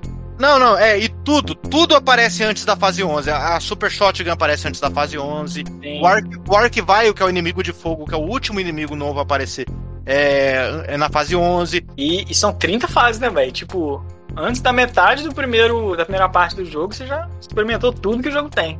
Exato. Eu, cara, depois ali na fase 13, 14, não tava aparecendo nada de novo, eu já tava esgotado. Eu olhei assim, cara. E, e, sabe, eu fui, eu fui na raça até o final. Só que uma coisa que aconteceu, pra piorar minha experiência com o Doom 2, teve três fases que houve bugs que não deixaram eu vencer. Aí eu tive que pular a fase usando o código e começar só com a pistola na outra. Nossa, Caraca. você usou código, você podia ter usado código pra pegar as armas, besta. Deu mole. Deixa de ser besta. Eu já usei o código pra atravessar a parede. por não, exemplo. então, quando foi, quando foi pra pular a fase, aí eu já taquei o foda-se. Eu já, eu já pulei uma fase mesmo, eu não vou começar só com a pistola, eu não mereço isso. E aí eu tacava o código pra já começar com as armas Você, pelo você menos. jogou o, o remaster? Ele teve esses problemas? Ou foi a versão original? A versão de Steam. Ah, nossa, pra mim não deu problema nenhum, velho. Eu zerei o 2 de boa, velho. Não, teve uma fase que travou, que eu travei também. Eu tive que usar macete de atravessar a parede, velho. Era uma plataforma que deveria subir, ela não subia. Eu via vídeo, a plataforma subia, subia, caralho. Comigo também foi assim. É, ué. Ah, no vídeo, eu também tava vendo a plataforma se mexendo e o que acontece? No jogo, ela, tipo, ela ligava e desligava rapidinho. Ela, dava, ela subia um milímetro e descia. Ah, que saque. Só o Helms, então, que foi abençoado. Nossa, então. pra mim rodou tranquilo, velho. O Christian jogou a versão remaster e eu joguei a versão original. Tiveram um problema parecido. E mostra que é um remaster muito fiel. Parabéns, ID Software. Pode crer, pode crer.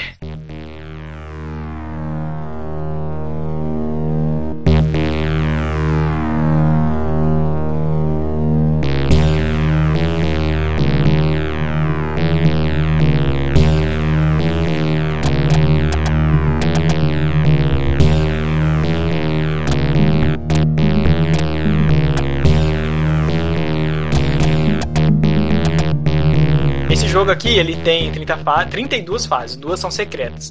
Não sei se vocês vão lembrar, na fase 15, que é uma fase de cidade, que é uma das fases mais elaboradas do jogo, inclusive eu acho que é a mais elaborada, que dá a impressão que tem vários prédios, que tem um castelo, e a fase dá um sobe e desce doido, que é gigantesca a fase. Vocês lembram dessa fase, velho? É uma fase tipo um castelo, que tem. Porra, não vou saber explicar, mas a fase é muito gigante. eu lembro. Eu acho que eu lembro. Acho que eu lembro também. Essa fase é a fase 15 e, e ela tem uma saída secreta. Claro que eu, quando tava jogando, nem relei, porque essa fase estava tão cansativa que eu tava doido pra terminar ela. Aí, mas ela tem uma saída secreta que dá pra uma das duas fases secretas que tem no jogo. Que é um tipo um remake do Wolfenstein 3D, velho. A primeira fase do Wolfenstein 3D. Com as texturas do Wolfenstein 3D, velho. Que massa. As paredes azul, tijolinho e tal, os inimigos, né? Que são os, os nazistas. Soldados nazistas né, do, do. E dentro dessa fase você tem uma outra saída secreta, que você vem em mais uma fase secreta. E também é outro mapa do Wolfenstein 3D. Eu achei até meio triste o sistema de fase secreta dele, porque eu gostava do sistema do primeiro, né? De você saber que naquele capítulo uma fase era Sim. secreta. Aí agora ele só tem duas fases ao todo secreta, mas, cara, as melhores fases secretas até aí. É mesmo? Eu achei a segunda fase secreta tão sem graça. Eu tava esperando pelo menos um chefão diferente, tá ligado?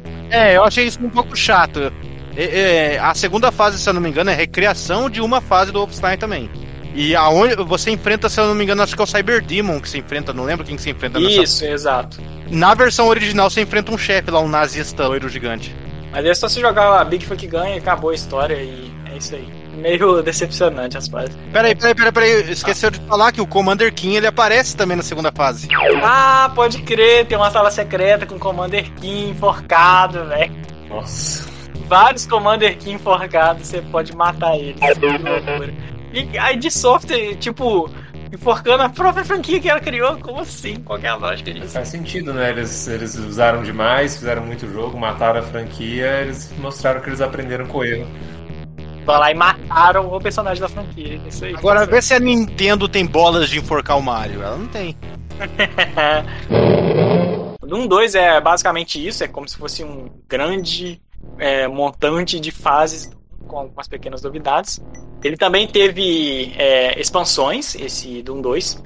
Ele tem um Masters Levels for Doom 2. E ele tem basicamente 20 níveis é, originais, que foram criados pelo, pela própria equipe, e mais 3 mil níveis feitos por fãs. Não é que é 20 fases dessa 3 mil.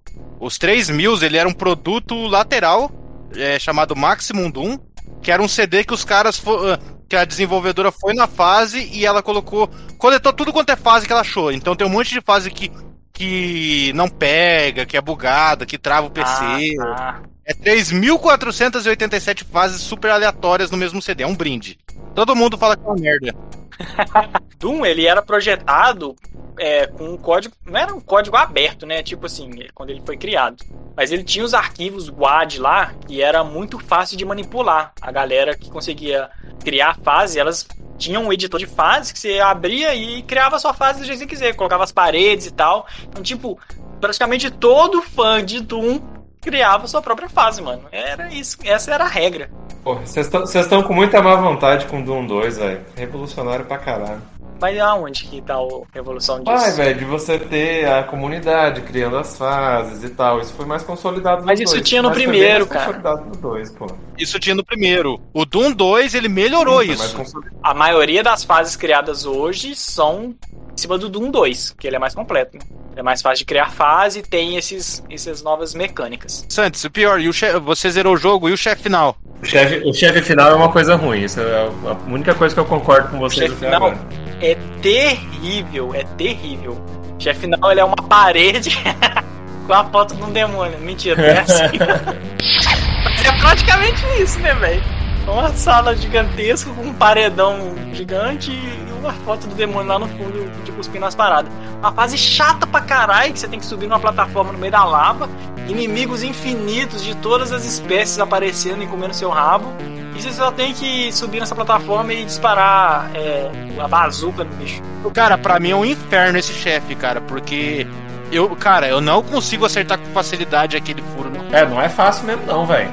Porque você não, não é tipo assim, a plataforma ela vai subir quando ela alcançar o topo. Não é essa hora que você tem que atirar, você tem que atirar antes um pouco, tá ligado? É, não, não, e o pior é que é o seguinte, a, a única arma que o jogo disponibiliza pra você encarar ele mesmo ali é bazuca.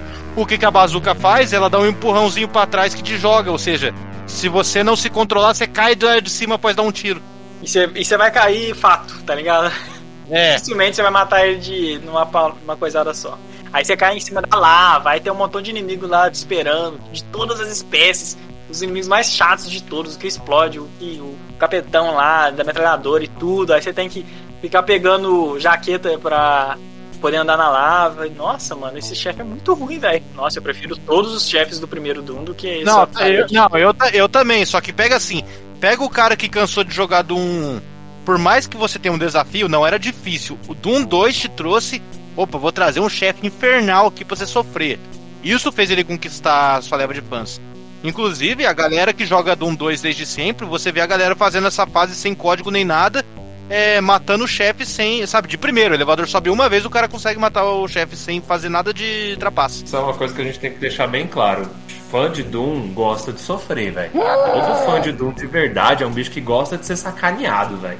É um pouco Ele masoquista. põe sempre no nível mais difícil e joga as fases mais cabeludas e tenta fazer as coisas sem tomar dano e pega todos os segredos das fases, que é uma coisa assim absurda. Tem, tem segredo, velho, que não faz o menor sentido. Tipo assim, a porta vai abrir, mas você tem que fazer isso, isso, isso, isso e aquilo. A porta vai abrir por dois segundos, você tem que correr lá. Tipo, cara, não, vai- não tem nem lógica, tá ligado? Mas os caras, fã de Doom é tudo doente. E se você, se você for jogar a última fase e não fizer um macete de atravessar a parede, você vai perder o melhor easter egg dos videogames, né, mano? É a cabeça do Romero, não é? Isso aí, mano. E a cabeça do John Romero tá atrás da foto do, do chefão aí, ó. Tá lá a cabeça dele pintada no, no, no espeto, igual o Mortal Kombat, velho. Bom. Inclusive, eu acho que esse bobear foi inspirado diretamente no Mortal Kombat. Inclusive, ouça o nosso podcast Mortal Kombat aí, cara. Número 18. 18, ó, o Remus tá, tá arqueado. Cara, eu vou perguntar pra você, a outra expansão No Rest for Living se jogou? Não, ela foi criada só pro Xbox 360, né? Pra Live Arcade. É na Steam, tudo normal hoje em dia. O, você teve ali o primeiro que era o Master Levels of Doom, que só colocando, corrigindo, não foi membros da equipe que desenvolveram os Ma- Master Levels, foi foi membros da comunidade. Ah, foi da comunidade? Da Caralho. comunidade. Eu tinha falado isso, porra. Eu falei que isso era uma grande coisa legal. Que consolidou o- a a galera construir. Vocês cagaram que eu falei. a que ficou no mudo. Então, o que acontece? O, praticamente a empresa ela chegou nos caras que faziam os melhores níveis e falaram: olha, vocês vão criar níveis exclusivos para uma expansão. Peraí. Que isso é polichinelo? Sino? É, piscina. Tossindo. Eu tô te zoando, pô. O Master Levels ele foi feito sobre medida com os melhores desenvolvedores de fase da comunidade e tinha até um negócio legal nele que ele não ti- ele era comercializado como 20 fases, mas não era 20, ele tinha 21 fases secretas. Tem uma fase dentro dele que ela tem uma saída secreta que dá pra uma outra fase. No próprio menu do jogo onde você escolhia qual fase jogar, você não tinha essa fase secreta pra jogar. E era a fase de Wolfenstein 3D de novo ou... Não, era uma fase que era tipo. Cara, uma fase até criativa. Que era tipo um- uma sala gigante com uns 20 Cyber Demons. Nossa. Só que tinha uns, uns botões que descia o teto, sabe? A sala quase inteira era um compressor. Então seu objetivo era praticamente evitar eles e ativar o compressor várias vezes pra matar todos. É, só que o detalhe é que essa saída secreta, pra você pegar ela, tinha uma rampinha.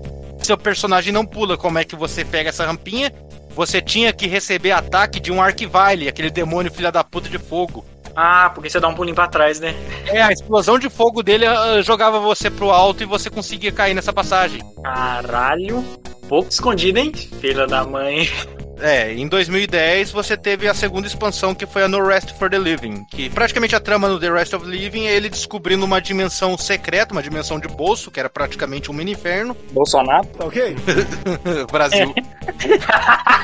é, então, e tinha um Cyber Demon reunindo o restante dos inimigos vivos pra poder tentar fazer uma nova invasão à Terra. Pra mim, uma coisa legal dela é a batalha final, que a batalha final é contra um Cyber Demon, só que é num labirinto. É um labirinto, você só com bazuca, correndo pelas paredes, tipo assim, quase um survival horror, você tendo que escapar do Cyber Demon e conseguir bazuca com tiro suficiente pra matar ele. E depois que eu fui descobrir, ela é uma recriação de uma das fases secretas do Doom 64. Que é do mesmo jeito, que é um labirinto com um Cyber Demon e você com bazuca. É, o nome, o nome é super legal, é The Cat and the Mouse. É, é mó da hora essa fase. E teve um outro produto lateral também que veio depois do Doom 2, que era o famoso Final Doom.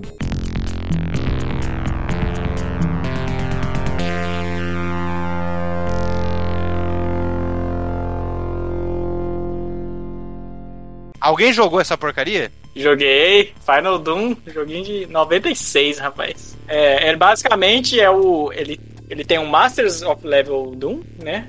Dentro do mesmo CD. Tem fases do o time TNT que chama que é um grupo de, de modders que criava as melhores fases. É, então, vo- se o seu veio com Master Levels, o seu provavelmente é uma versão especial. O original não vinha. Não vinha com Master É porque eu joguei a versão de Play 1. A ID chegou para dois grupos de desenvolvedores de fase, que é a TNT Evolution e o Plutônia, e Isso. falaram assim: olha, produzam pra nós aí mods que a gente vai lançar num CD.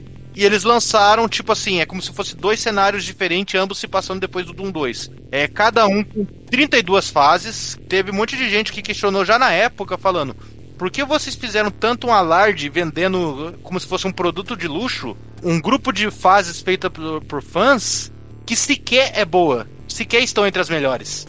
Cara, eu joguei algumas fases do Final Doom e assim, não tem nada de especial. Falando Nada, nada, nada, nada, nada. É, é, é ao todo mais 64 fases, só que com qualidade inferior ao do 1 do 1 2 pra você jogar. E foi lançado numa época que mods de Doom feito por fãs já tinha lastrado, né, velho? 96, mano. Qual a lógica de você lançar um jogo que tem. Você vender um jogo com fases feitas por fãs, sendo que a gente consegue de graça em qualquer lugar? Final Doom, velho, é... só não matou a franquia porque Doom é Doom, né, mano?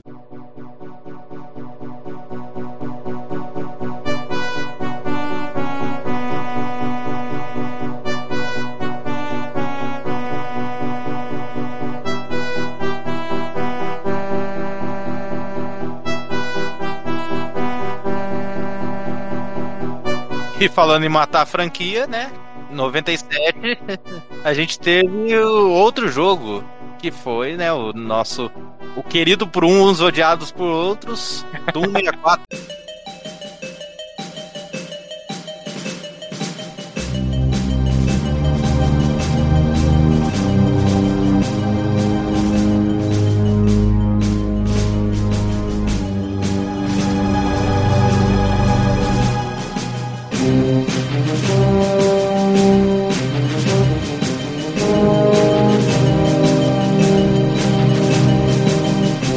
Cara, Doom 64 é um jogo esquecido, né? Na, na face da Terra, ninguém lembra que ele existe. Tanto que depois dele saiu o Doom 3, então, tipo, meio que ele foda-se. Já é um mau indício quando isso acontece. É, mas a real, a questão é a seguinte, né? O, o- como é que começou? Em 97, você tinha a ideia de fazer um jogo que na verdade não começou como Doom 64, né? Ele era chamado de Doom Absolution no início, quando ele estava sendo projetado, e ele seguia mais ou menos a mesma ideia do Doom, do Final Doom, né? De ser um spin-off, na verdade. ah, mais específico pro Nintendo 64. É, esse negócio de exclusivo, de o fato de ser exclusivo, eles queriam fugir da sequência direta, né? Eles não queriam fazer um Doom 3 pro Nintendo 64 pra ficar exclusivo. Ia ficar até esquisito, eu acho. O, o foda é que foi feito com a ideia de spin-off, mas ele foi comercializado como Sim, sequência. ele é, um- ele é um- a história dele é uma sequência direta do 2. Sim, sim. O, o, Doom, o Doom 64, cara, assim, é um produto. É um produto muito curioso, a digno de, de quem avalia jogos como eu. Eu vou explicar depois por quê.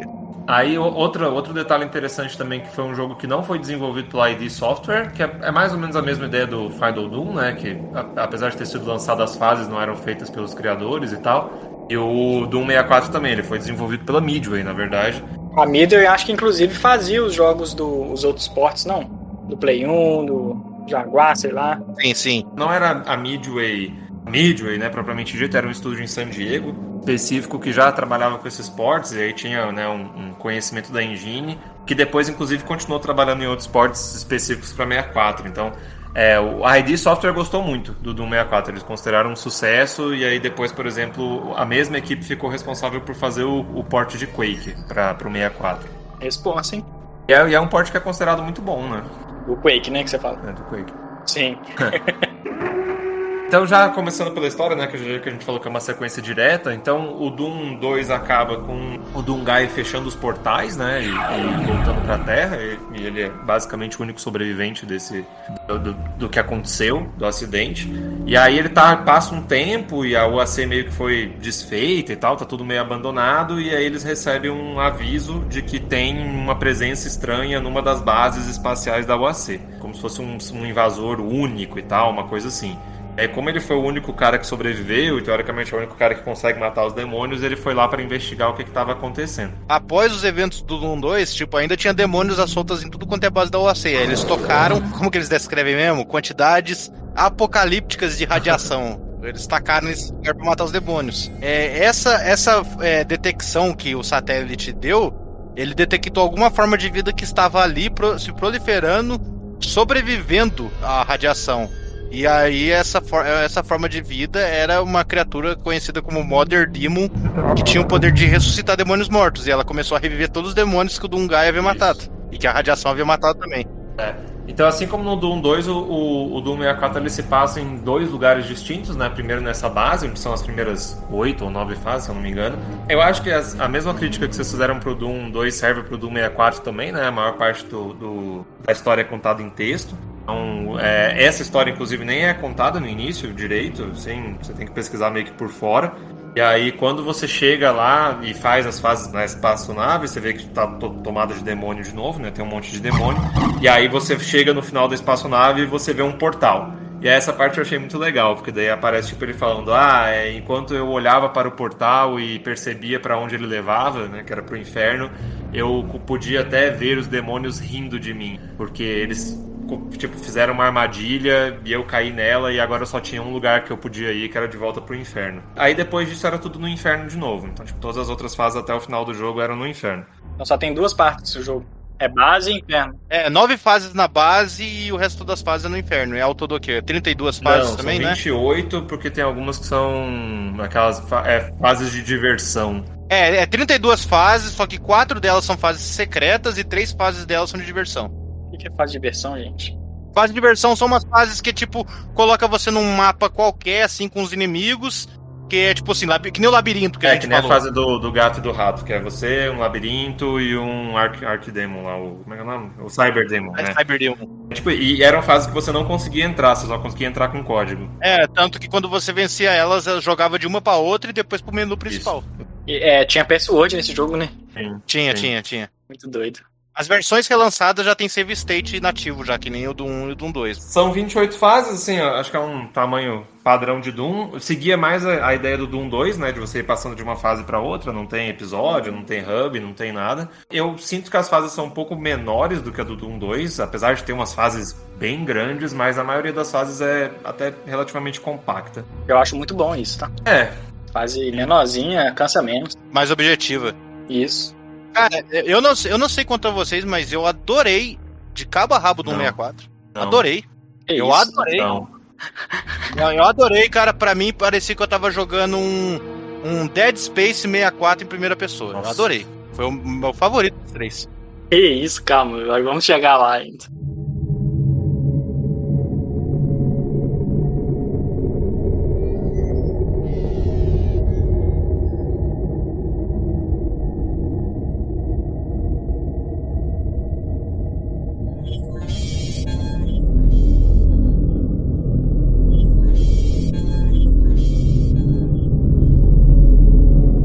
Jogo, uma das coisas que eu acho que o crítico gosta muito é a ambientação, né? Então o, o jogo ele deixa de ser o, o rock pauleira e matar demônio e ele já começa a introduzir algumas coisas mais de terror, de isolamento, assim, né? É, isso se reflete nos cenários que são bem mais escuros, então a questão de jogo de sombra tem fases que você passa completamente no escuro até você conseguir achar um interruptor, ou partes da fase, né? Que você passa to- totalmente no escuro até você achar um interruptor, ou achar um daqueles raio-x, é, óculos de, de visão noturna e tal.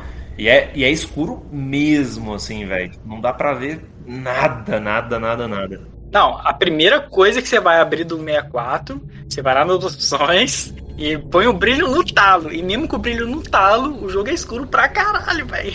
Eu, eu, joguei, eu joguei de boa, joguei com- na cara e coragem, não joguei com código nem nada. Mentiroso. Você jogou qual versão? De 64 mesmo? ou- Na Steam.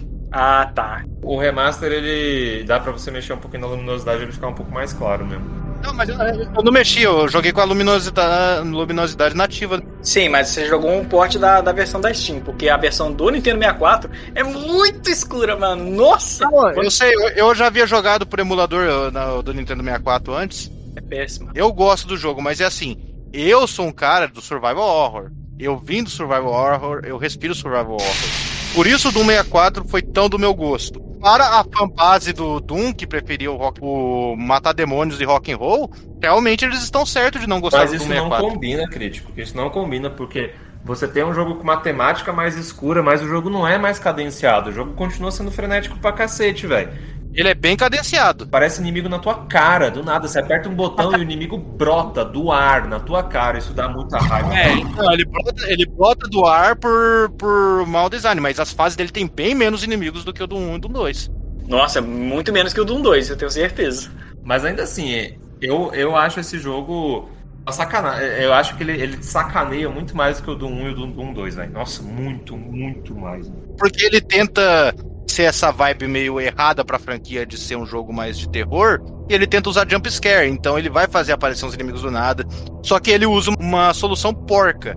Mas Lá atrás no Doom 2 eu falei lá que quando apareciam os inimigos da fase, abria porta secreta, essas coisas. E aí dava inclusive pra você explorar o lugar de onde veio o inimigo. Aí não, o inimigo ele spawna no ar do nada, você vê o inimigo surgindo ali que nem um fantasma. É Isso é bicheiro. usado a, a exaustão, velho. Chegava um momento que, tipo, que eu já sabia, velho. Eu olhava assim, velho, vou apertar esse botão, vai aparecer um monte de inimigo atrás de mim, nas minhas costas, sabe? Tipo, chegou um momento que começou a ficar chato, velho. O, o meu problema com a, com a escuridão do jogo é que ele é tão escuro que mascara os gráficos do jogo, né, velho? Você quase não enxerga as paredes direito, mano. Teoricamente são os melhores gráficos, né? De, todo, de todos esses três que a gente tá falando, todos o- os sprites foram todos refeitos, as armas, então uma resolução melhor. Nossa, eu não gosto de nenhum sprite desse jogo. Eu acho isso tudo. É, não, não, então, mas, por exemplo, o Imp, que é aquele demônio basicão, pra mim ele ficou bem mais bicheira. O demônio vermelho, que é feio pra caralho. Não, não, não, aquele demônio que é um Minion que vai andando e É o solta bolinha de fogo. Sim, então. Ele ficou feio pra caralho. Eu não, não senti muita diferença, parecendo não. Talvez que eu tenha jogado o remaster. O crâniozinho ficou maneiro. O crâniozinho de O fogo. Elemental Pain também, porque agora ele tem duas, du- dois buracos por onde ele solta o o- os Lost Souls. Pô, Ele ficou mais diabólico. É, ficou mais legal. Eu acho que nisso também entra uma das novidades do jogo, né? Que assim, ele, tirando o chefe final, Other Demon, é. Você só tinha um inimigo novo, que era a versão que soltava umas bolas meio roxas. E aí, como o cenário era escuro pra cacete. Ele não era invisível, na verdade, ele era cinza. Mas como o cenário era escuro pra cacete, você só via a bolinha roxa vindo, velho. Quando ela tava pertinho de você, mano. vários inimigos da hora do Doom 2 nos dão as caras. O Arquivalho, o Revenante. O Spider Demon lá do primeiro também não aparecia. Parece, pô. Parece. Paredinho é sacanagem. Não, aparece a versão pequena dele, não a grande. Mas ainda bem que não tem esse bicho do fogo aí, porque ele é o velho, mais filho da puta mesmo. Não, mas eu, queria, mas eu queria ver como seria o visual dele no do 64. Mas eu acho que ele ia quebrar o clima do jogo. Ele, esse inimigo é muito inspirador, velho. Eles erraram a mecânica baseada no tom, entendeu? Eu não tenho problema com o tom. Tanto que se um dia a gente for falar mais pra frente de Doom 3, eu gosto de Doom 3, assim. do- nu- nunca joguei muito, mas eu gosto. E ele é bem mais voltado pro terror do que pro, pro rock pauleira e bala na cara de demônio. É, o pior é que ainda assim, o Doom 64 ele várias vezes pegou em jump scare, cara. Assim, do nada, e eu usando o mapa e tudo mais. É, aproveitando que a gente falou de novidades, né? Então, não tem muita novidade do Doom 2. O- Os inimigos voltam, boa parte, alguns não. O único inimigo novo que tem é uma versão modificada do Imp, né? Como já foi dito, e o chefão final, que a gente já, já chega lá. A arma também tem. Tem uma arma nova, que é uma arma que você pode passar o jogo inteiro sem encontrar ela, porque ela é meio especial. Que é a Unmaker, né?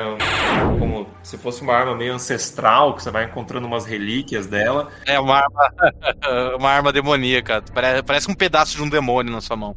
Cada relíquia que você encontra, ela vai melhorando. Então, tipo, a primeira vez que você encontra, ela é uma arma que solta um laser e gasta energia de plasma. Se você encontra outra, atira mais rápido. Se você encontra mais outra, acho que atira duas vezes, do- dois lasers, se não me engano. Terceiro e último upgrade são três tiros que são inclusive multidirecionais, então dá pra você acertar mais inimigos. É, se você tiver só um inimigo na tela, os três lasers vai nele. Se tiver três inimigos, cada laser escolhe seu alvo, sozinho. É maneiro pra caralho essa arma aí. Não, ela é, da, ela é da hora pra caramba. Só que ela é mais forte que a BFG, então, tipo assim. Ela é a arma quebra-jogo, só que por ela ser bastante escondida, tipo assim, você pode passar o jogo inteiro sem encontrar ela. E quando você chega na última fase, tem uma dela na tua cara.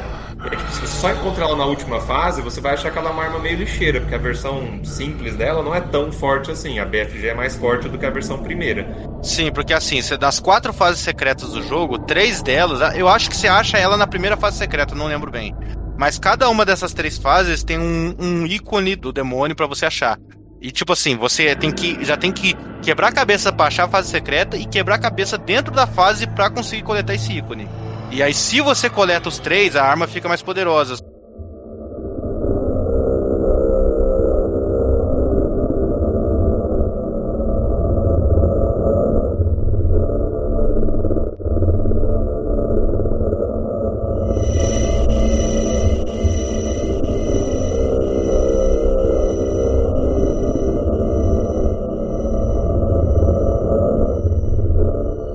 Então, a batalha final do jogo, é, além do chefe final, na fase, tem três, tipo, portais de onde fica saindo inimigo. Sai uma caralhada de Lembra muito, dali. lembra muito o chefão do 2, tipo, no sentido de ter inimigo vindo na tua cara o tempo todo, velho.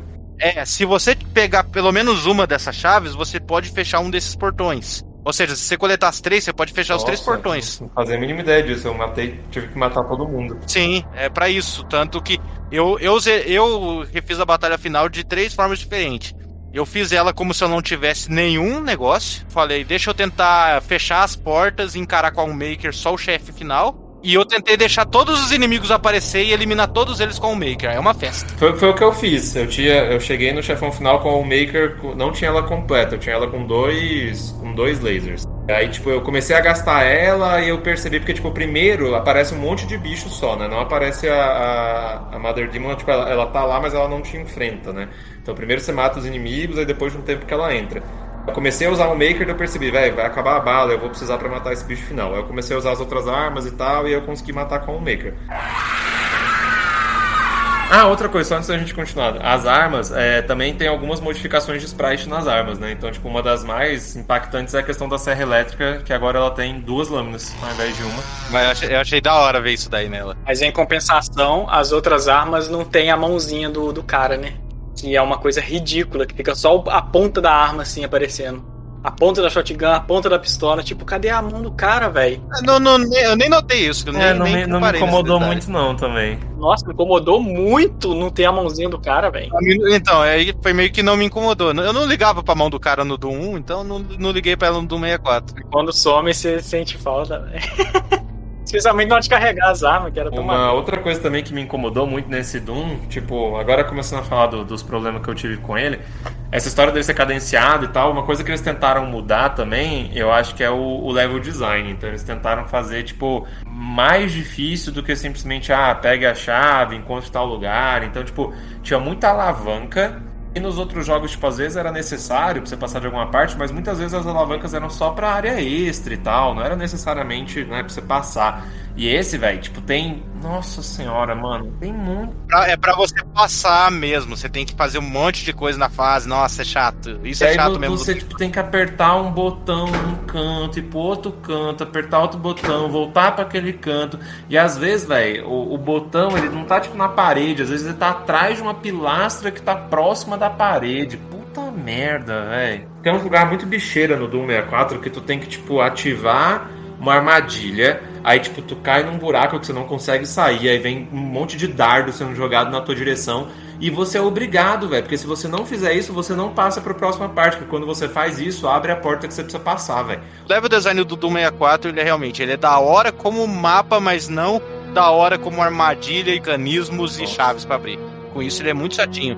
Só que você quer uma coisa que enfraqueceu tanto no Doom 64 que eu achei que não tinha. Eu só, eu só sei que tem porque além de ler depois eu fui presenciar raramente, é o negócio de inimigo brigar um com o outro.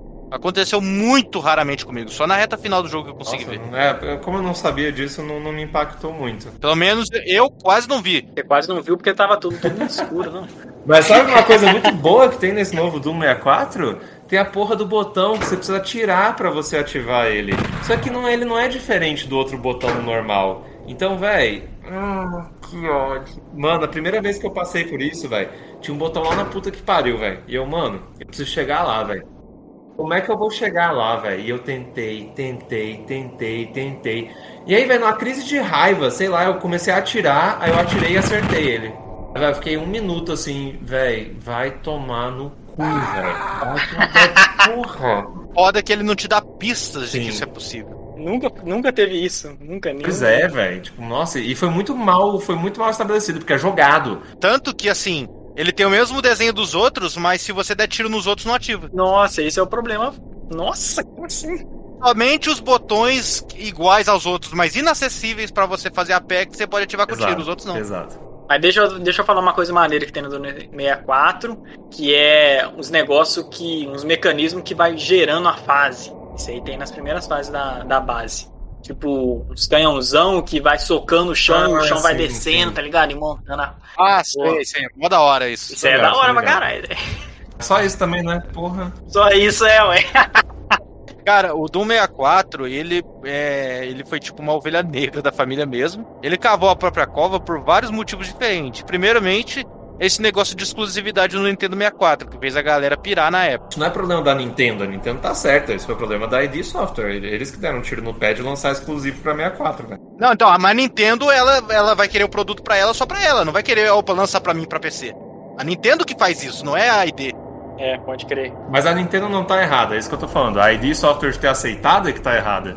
Mas ele só tá errado, não. É grana. Grana, velho. ah. Esse jogo, ele é esquecido pra cacete, velho. Nem deve ter vendido bem, mano. A Nintendo falou assim, ó, grana, grana. Aí o Ed solta, opa, grana? Grana, grana. é assim que as empresas conversam, entendeu? Não, então, esse foi o primeiro tiro do pé. O segundo, cara, é que ele não trouxe uma coisa que era muito forte para os fãs, tanto de FPS quanto de Doom, que era multiplayer. Eu não acredito no que eu ouvi. Não acredito no que eu ouvi, não pode ser verdade isso que eu escutei agora. Putz. Nem a versão de Steam tem. Quem olha e pensa assim, ah, mas não era em PC, então não tinha importância, né? Já que não tinha online. Quem olha isso, é, tem que parar e olhar o resto da biblioteca do Nintendo 64, porque o Nintendo 64 era repleto de jogos FPS com modo versus e modo co-op. Você tinha Quake 2, você tinha Perfect Dark, O Forsaken. negócio do. Não, mas calma, Quake 2 saiu muito tempo depois. Não, e mas o Mario Kart 64 já apareceu com multiplayer Não, era então, mas isso, isso é, isso é maravilhoso porque a Midway ela tentou na época se justificar em relação a isso. É a primeira justificativa deles, eles deram mais de uma justificativa só pra mostrar que, tipo assim, quem dá muita desculpa é porque tá errado, né, velho? A primeira justificativa deles foi tipo assim: o Nintendo 64 ele não tem capacidade de hardware pra fazer multiplayer. Porra, velho. Não faz o menor sentido. A segunda desculpa foi melhor ainda, cara. Porque, tipo assim, eles viraram assim e falaram: Ah, todo mundo sabe que no FPS a grande diversão do multiplayer é você não saber aonde o seu oponente tá. Então, numa tela de quatro jogadores, tipo, essa diversão vai embora. Mano, o GoldenEye foi lançado no mesmo ano do Doom 64. E ele tem, tipo, não apenas o multiplayer mais famoso do Nintendo 64, um dos maiores, um dos mais famosos do mundo, assim, em questão de FPS. é. Então, E ele tem um mapa 3D, hein? Esse é o, é o terceiro tiro no pé que o Doom 64 faz. Que os gráficos de sprites deles já eram datados pra época. por OK você já tinha no, no próprio 64. Sim, o Quake, que era do ano anterior nos PCs, ele já tinha sprites 3D. E tipo assim, eu fui do Doom 2 pro Doom 64. Eu achei maravilhoso, pra mim é evolução. Mas basta olhar a época do lançamento pra saber que ali ele tava é, em retrocesso. Vocês sabem qual é o problema disso, né, velho? Do, do, do Doom. É porque ele passou três anos em produção, velho. Ele foi feito pra ser exclusivo de tipo de lançamento do 64, que ele atrasou horrores. Não deveria ter atrasado, deveria ter saído em 96, mano, no ano de lançamento do 64. Pra ter mais relevância. E ainda assim o Quake ia fazer ele ter uma carinha de ultrapassado, né, velho? E detalhe, ainda tem um quarto tiro no pé que o Doom 64 cometeu ali. Que foi o marketing errado. Ele teve um marketing na época que fez muito dono achar que era só um port do Doom, do primeiro Doom pro 64, não que era um jogo novo. Esse nome bosta de ficar colocando 64 no nome do título. Que merda. Herdado do Super Nintendo, é. Por que você acha que é Super Metroid, que é Super Street Pô, pô, mas de fato, Doom 64 chama, tipo, Doom, o primeiro Doom, só que no Nintendo 64.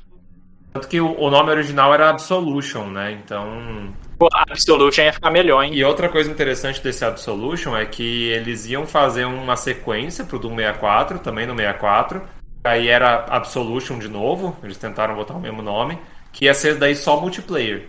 Aí a ideia era fazer só deathmatch, multiplayer, mas aí foi, foi cancelado, porque né, nada deu certo, não fez Que sucesso. bom, não ia fazer sentido mesmo, não. O 64 eu acho que não ia mesmo, não.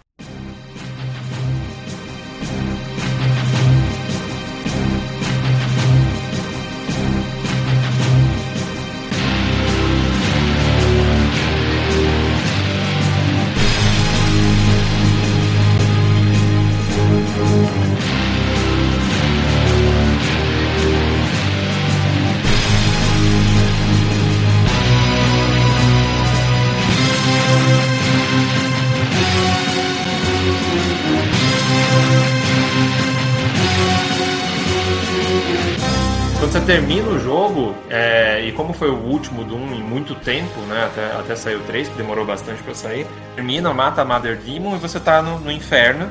E aí o Dungai ele não tem como sair de lá, né? Ele olha assim e fala, cara, não tem mais como eu sair daqui, mas na real, nem quero, não quero sair daqui não. Aí ele decide ficar no inferno. Em casa. Já, ficou, já passou mais tempo lá do que na Terra, porra. É. Aí ele decide ficar e ele vai ser tipo um vigia pra que não apareça tipo uma outra Mother Demon, ou enfim, ele, ele vai lá ficar dando chibatada em demônio pro resto da vida dele. Essa é a função dele. Ah, final maneiro, eu gostei desse final, hein? A história do Doom 64, pra mim, é a melhor história. Eu acho a história legal do Doom 64. Assim. É, eu acho que a única coisa meio bicheira dele é que realmente ele não mudou a apresentação, é só textinho e imagem estática. Pronto, já não gostei. É, inclusive eu esqueci de comentar, o primeiro Doom, ele tinha um final meio que de piada na época. Quando você zerava ele, o seu personagem voltava pra Terra, mostrava só um parque florido assim com um coelhinho. Então, aquele coelho é o coelho do personagem. Ah, ele tem uma estimação? É, eu esqueci qual que é o nome. Esse coelho, inclusive, aparece no- nos Dooms atuais. Tanto que é, no Doom 2 e afins, ele está vingando o coelho dele que foi morto pelos, pelos demônios. Porra, Não, aí não, é. Aí não. Outra coisa também legal do Doom 64 é que teoricamente esse não era pra ser o final original, né? É, tinha a ideia de fazer mais fases, mas aí como tinha limitação de tempo, que já tava atrasado o jogo, de cartucho e tal, aí eles não, não fizeram. E aí depois, né, só quando saiu o remaster em 2020 que essas fases surgiram à tona, que elas eram chamadas de The Lost Levels. À medida que a galera foi descobrindo ele por emulador, a galera foi passando a gostar muito dele porque tava vendo ele já com a natureza de spin-off. Que lembrando, ele não saiu a princípio como um spin-off, mas com a recepção merda dele, colocaram ele pra escanteio como spin-off. Eles, né, tiraram ele do canon. E, a- e assim, a ID ficou de olho na comunidade, viu que a comunidade tava, eh, tava adorando o Doom 64 depois de tantos anos. E aí, em 2020, eles relançaram uma versão nova do Doom, junto com o Doom Eternal, que trazia essa expansão que era o Lost Levels, que é sete fases a mais, uma delas era um fan level, e trazia uma historinha nova, que após o personagem ficar preso no inferno, aparecia uma irmã da Mother Demon, que era a Resurrector, que visualmente é só um clone da, da Mother Demon, não tem diferença, mas é uma irmã gêmea dela, Bem paia. Bem preguiçoso, né? Nossa, bem, bem, nem, nem pra mudar a cor. caralho. É, é bem preguiçoso, mas o que Mas é acontece? a irmã gêmea, né, essa gente? irmã A gente não tá levando isso em consideração. Gêmeos são da mesma cor. É, então, ela tira o protagonista do inferno, joga ele pra uma base pra, né, pra se defender dele e começa a reviver os demônios igual a irmã dela fazia. Nisso, o protagonista, de volta nas bases terrestres, ele faz nessas fases uma nova viagem pro inferno pra matar ela. E você tem uma luta contra ela, ela é bem mais fácil que a irmã dela, inclusive, por conta de você não ter uma, um exército de demônios cercando você durante a luta. E quando você mata ela, tem um novo textinho que fala do protagonista resol- é, novamente do negócio dele resolvendo ficar no inferno. Só que tem isso é pra ligar com o Doom Eternal. Do Doom Eternal tem uma cutscene que liga é, os jogos atuais do Doom com o Doom 64. É, ele volta a ser meio que canônico, né? Qual é o Doom que a comunidade mais Cara, gosta? não sei. Dois. Eu também acho que é o 2. O dois? Acho que é. É o dois, hein? Eu acho que é o 2 por conta do negócio de criar coisas. de Sim. criar- Uhum. Deve ser por isso. Não importa a decisão da comunidade, o que importa é a nossa escolha.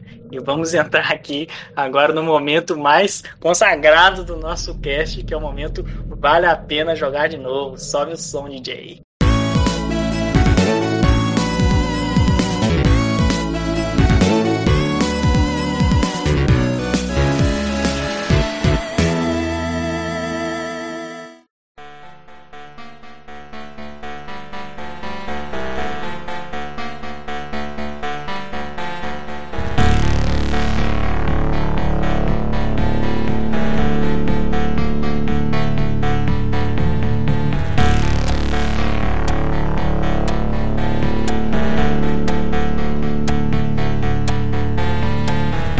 Então vamos embora, galera. Agora, agora o bicho vai pegar a Deathmatch aqui. Já vou colocar aqui na mesa que o Doom 2 é o pior, e o Doom 1 é o melhor e o 64 é do meio. Nossa. Caralho. Você- como é que você conseguiu errar tanto numa frase, velho? Que difícil. Que isso? Como assim? Peraí, peraí, vamos, vamos começar pelo Game Over. O meu Game Over, por mais que tenha o que eu mais tenha me divertido, que é o 64, ele vai ser ele porque ele foi uma trairagem com a comunidade. Ele, ele foi uma trairagem com a comunidade, além dele não ter multiplayer e de ter outro, outros Eu pormenores. concordo, eu concordo mais sobre por questão de perspectiva, porque quando a gente falou de Doom 1, até mesmo do Doom 2, que a gente até falou, ah, mas não mudou muita coisa, nanã, mas na época ele ainda era revolucionário. Mas assim, o Doom 64 eu já vi gente dando nota 10 pra ele. Não, é loucura. Eu, eu não dei nota 10. A versão do Final Doom que eu joguei do Play 1 tinha multiplayer, mano. Tipo assim, você conectava um Play 1 no outro, igual do Jaguar que você comentou, né?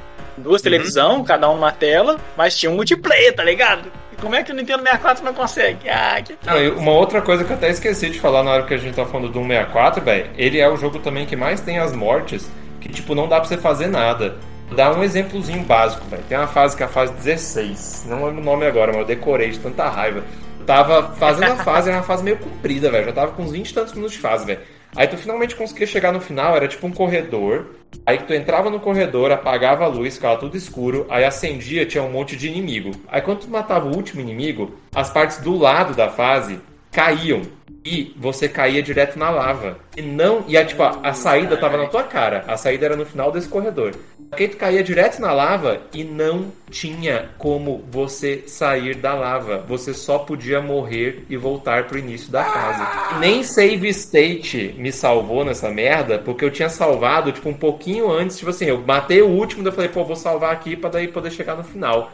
Aí eu salvei e eu não conseguia mais voltar pro centro da fase, velho. A fase caía e eu morria. Eu tive que voltar pro início da fase e fazer tudo zero, velho.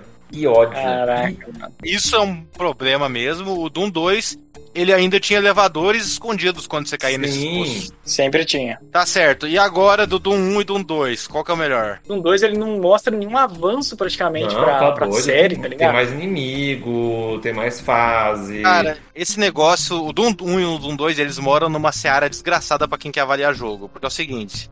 Quando a galera olha pro passado e fala Doom, eles não pensam Doom 1 ou Doom 2, eles falam dos dois jogos. Sim. Tanto que muita coisa que eu encontrei no Doom 2 eu achava que era do primeiro. Eu não Uhum. sabia qual coisa era de qual, qual coisa- Eu sabia que, ah, esse daqui é famoso do Doom, e era do Doom 2, não era do Doom 1. Quan- Esses jogos que lançam muito próximo, que eles lançaram o quê? Um intervalo de um ano só, né? Sim, isso aí. Jogo que lança intervalo muito próximo, cara, como que você olha isso? Você que o jogo ele ser muito parecido com o outro, é, você fala, porra, não teve novidades, mas porra, lançou muito perto. É uma seara. Eu, eu considero assim que o Doom 2 ele é mais uma cara de expansão. Ele não trouxe novidades, mas ele trouxe um muito mais ferramenta pro desenvolvedor. O caralho é 4 trouxe os melhores inimigos da saga pra mim até então, desses três jogos. A- As melhores criaturas originais vieram do Doom 2. Eu acho as criaturas dali bem, ah, melhores até que a do Doom 1, na- no quesito criatividade. Tirando o chefe final, né? O chefe final é bem bicheira. Pra mim, eu acho que o Doom 1 é o mais marcante. Ele foi o que fez mais história, mais impacto e tudo mais. O Doom 2, ele tem menos impacto, ele traz mais ferramenta pros desenvolvedores, só que pra colocar como, como, como falar, como prego no caixão dele, eu achei ele bem mais chato. Nossa, o level design dele é muito chato, mano. Muita armadilha. No Doom 1 tinha armadilha, mas no Doom 2 tem muita armadilha, véi. Meu Deus, eu tinha que ficar salvando toda hora porque tudo me matava. Do nada aparecia um capetão atrás e começava a arrancar meu rabo já com um montão de tiro de bazuca. Ou é o chão que ca- caía, eu ficava cheio de lava. Era a alavanca que eu apertava que eu não fazia a menor ideia do que, que tava mudando. Fase gigantesca. Caraca, velho. Tipo assim, tinha muitas fases inteligentes. Tem fase de level design assim que você fala assim, mano, isso aqui é um prédio, mas não é um prédio porque não tem sala, sala sobre sala, tá ligado? Vocês zeraram o Doom 1 agora, assim, tipo, seguido do Doom 2 ou foram direto pro Doom 2? Não, o do 1 eu zerei há uns anos atrás e o 2 eu zerei agora. Ah, e você, Helms? Eu zerei primeiro um, eu dei um intervalinho de um tempinho e joguei o Aí, dois. Eu fiquei me julgando, falando assim, será que eu, não, eu estou desgostando do Doom 2 por eu ter jogado seguido e tá cansado dele, mas o Santos jogou, jogou com anos de intervalo e ainda achou chato, então... Achei chato e cansativo, tá? É, ainda assim. Tenta defender aí, Helms. Não, assim, eu, eu acho que o Doom 2, ele. Eu entendo. Eu, eu acho que ele é mais do que o 1. É porque pra mim o Doom 1 tem uma carinha de pro- protótipo, assim, velho. Eu acho. Nossa, não, que Eu absurdo. Eu, eu, eu entendo, mas eu acho ele um jogo muito cru. Principalmente quando você compara com o 2. Caralho. Se você joga o Wolfenstein 3D, se chamar de protótipo, eu aceito. Hum. Mas o Doom não, mano. O Doom é um jogaço, mano. Jogaço. Tipo, eu ouvia muito falar do primeiro Doom. Ah, e não tinha experimentado ainda. E quando eu joguei, eu fiquei de cara, mano. Eu, caralho, esse jogo é espetacular em todos os sentidos, até hoje, mano. Eu também eu fiquei de cara pelas coisas que eu falei. Tipo assim, cara, ele é rápido pra caramba. Tipo assim, tem, tem FPS do, do Nintendo 64 e do. E do PlayStation que não tinha agilidade dele, ele é fluido, tem esses tem, tem coisas que até hoje não colocam nos jogos que é inimigo brigar um com o outro. Sim, o level design é inteligente. Tem mapinha, mano, mapinha. mapinha. Ué, velho, mas tudo que vocês estão falando aí tem no 2 também, velho. Tipo, não é isso Não, mapinha do tipo estilo Super Mario Bros 3, assim, ó, de seleção de. Ué. Não, não, eu tô falando do mapa na fase. Não, então, tem no Doom 2, mas sabe onde tinha antes, Selma? No Doom 1. Ah, mas, mas isso, Esse que é o mas problema. Isso não é uma questão, velho. Você tem que pensar no que, que ele melhorou, não no que, tipo, manteve. O que, que ele melhorou? Uma, uma escopeta nova? Sequências você tem que avaliar também por novidades. E aí tem esse negócio. Uma sequência que teoricamente pega o primeiro e acrescenta pouca coisa, mas acrescenta alguma coisa, ele é melhor do que o primeiro ou ele é pior por trazer pouca novidade? Isso daí não é só com o Doom, tem vários casos assim de games que vem seguido e que experimenta isso e que a galera tem problema em avaliar. É, eu acho que ele é melhor. Ué, por exemplo, o que, quando a gente fez o do Crash, é, Crash 16, galera, escuta, muito bom. É, a gente considerou o 3, a gente considerou o 3 melhor que o 2 e ele tinha, assim, melhoras pontuais. Eu acho que o 2 é mais ou menos Não. isso. Nossa, o Crash 3 é muito diferente do 2, cara. Ele tem melhorias na gameplay, tipo de novas fases, novas habilidades. Ah, mas o vai 2, jogando. o- pensando em FPS, o 2 também tem novas armas, novos inimigos. É isso que tem que melhorar. E novas armas, nova arma, uma arma só. É, né? tá, uma nova arma. Cara, Meia dúzia de inimigo novo, ah, lá pra porra. Não, os inimigos do Doom 2 são melhores do que os do 1. São bem melhores. E eu acho que o Doom, o Doom 2, pra, principalmente pra quem gosta de Doom, pra quem gostou do primeiro Doom, o Doom 2 era bem mais jogo, assim, pô, era uma fases maiores, mais desafio, é, o negócio das, das armadilhas, que a gente acha um saco. Eu, eu, eu confesso, eu gosto de Doom, tá? Mas Doom é um jogo que me estressa. tipo, tanta. O Sim. 1 é o que menos me estressa, tá? O 1 é o que menos. Porque ele é o mais fácil. Mas isso eu acho que é, é inerente do, do próprio jogo. Tipo assim, Doom é um jogo que eu gosto muito de jogar, mas depois que eu jogo 3, 4 fases, eu já tô assim. Cara, eu tô muito estressado. Não, é uma fase por dia, pô. Aí você tá jogando Ah, errado, não, cara. não é assim. Joga uma fasezinha por dia, aí beleza, vai, vai. É, então. No dia você vai. Mas estressa, estressa demais. Mas eu, mas eu acho o Doom 2 uma evolução suficiente do, do primeiro. O 2 foi o que eu mais me diverti jogando, Nossa. assim, pensando em jogo. Porque o 1. O um, É mesmo? Cara, o 1 quando acabou, tipo assim, honestamente, 1 quando acabou, eu, eu fiquei tipo assim, ah, tá, legal, assim, mas não me, não me satisfez. O 2 me satisfez. O 2 eu terminei assim e falei. E, e o 1 ainda tem. A pior parte pra mim do 1 é que eu fui tentar jogar as expansões e. Porra, velho. As expansões são muito ruins, mano. Tipo, a dificuldade aumenta muito do nada, velho. É muito zoado. O 2 eu já acho melhor, velho. Decide aí pra nós, crítico, tá difícil. Vida pro Doom 2 e, e continue pro Doom 1. Eita! Mas aí é onde de novo. O crítico não tem opinião própria, eu desisto de gravar com vocês dois juntos. É muito, é muito manipulável pelo Santos, né? Impressionante. De novo, manipulei o crítico, rapaz. Cara, mas tanto faz, honestamente. Pra, pra- tipo assim, tanto faz. Pra Doom não tem tanta diferença. Não, então eu, eu vou fazer o seguinte, eu vou dar... Não, não, não, não, não. Não vem Eu vou dar essa- continue pro Doom 64 e vamos igualar assim, cada jogo vai ter um game over. Pô, mas você gosta mesmo do Doom 64, assim, A honestamente? esse ponto, Foi o, que eu, foi o que eu mais gostei, tanto que os outros Dooms eu joguei o Doom 1 e eu cansei lá pela fase 30 e pouco, que já eram as expansões. O Doom 2 eu cansei na, tipo, na quinta fase, fase. e super cansei na, na décima primeira fase, na décima primeira não, na décima quinta fase eu já tinha esgotado. O Doom 64 eu só fui ficar cansado na penúltima fase antes do chefe. o Doom 2 me cansou rapidinho, velho, porque eu ficava morrendo toda hora as armadilhas. Nossa. O Santos tem essa mania, ele, ele vai mal nos jogos, aí ele culpa o jogo. Ele fala, ah, esse jogo é uma merda, porque eu fui muito ruim nele. Maravilha, você, você, ganha- você... o jogo que você queria ganhar o continue, mas você tá perdendo sua dignidade. Cara, mas eu. Eu não queria, mano, realmente. O Doom 1 eu acho um jogo superior de fato em cima do Doom 2. Não só pelo, pelo legado que ele representa, pela revolução que ele foi no FPS, que ele criou o multiplayer, ele criou o FPS do jeito que a gente conhece na época, né? Ele tem esse legado também que, é, que a gente tem que levar em consideração. E ele é um jogo melhor de fato. As fases são melhores que Doom 2. Ele, ele cansa menos, ele tem as divisões de capítulos muito bem definidas, tem chefão. Gente, eu vou, eu, vou, eu vou sair aqui que eu tenho que entrar no outro cast, tá?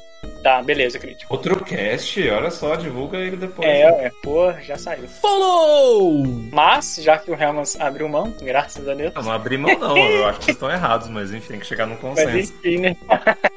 Então é assim finalizamos. Doom 64 ganha, o Game Over. O Doom 2 fica com a vida. E o Doom primeiraço com o nosso Continue, rapaz! O primeiro jogo ganhando Continue, isso é tão raro. Uhul, muito bom. É raro e errado, né? Mas tudo bem.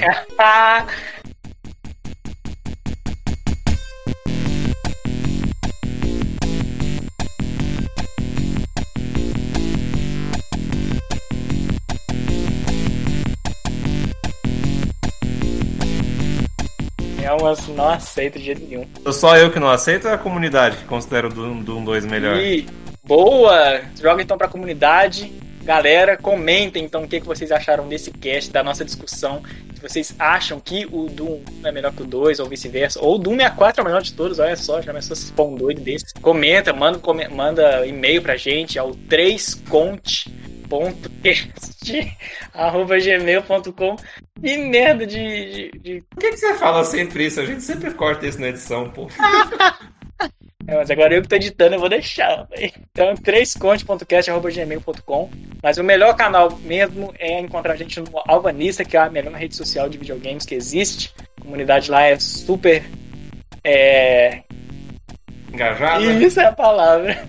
A comunidade é super Nintendo, entendeu? Nintendo 64! E é isso, a comunidade lá fala de games, é um pessoal muito gente boa. A gente tá lá, nossa persona. Encontra a gente no, nos canais de podcast aí, Deezer, Eu já cansei de falar isso também, velho. Encontra a gente em todos os agregadores possíveis, é isso aí. todos possíveis. E é isso aí, galera. Escutam sobre Doom, vamos sempre trazer franquias novas, vamos sempre trazer novas discussões. E é isso aí. Valeu, galera, e até a próxima. É isso aí, galera. Valeu, falou! Uhul. Continue.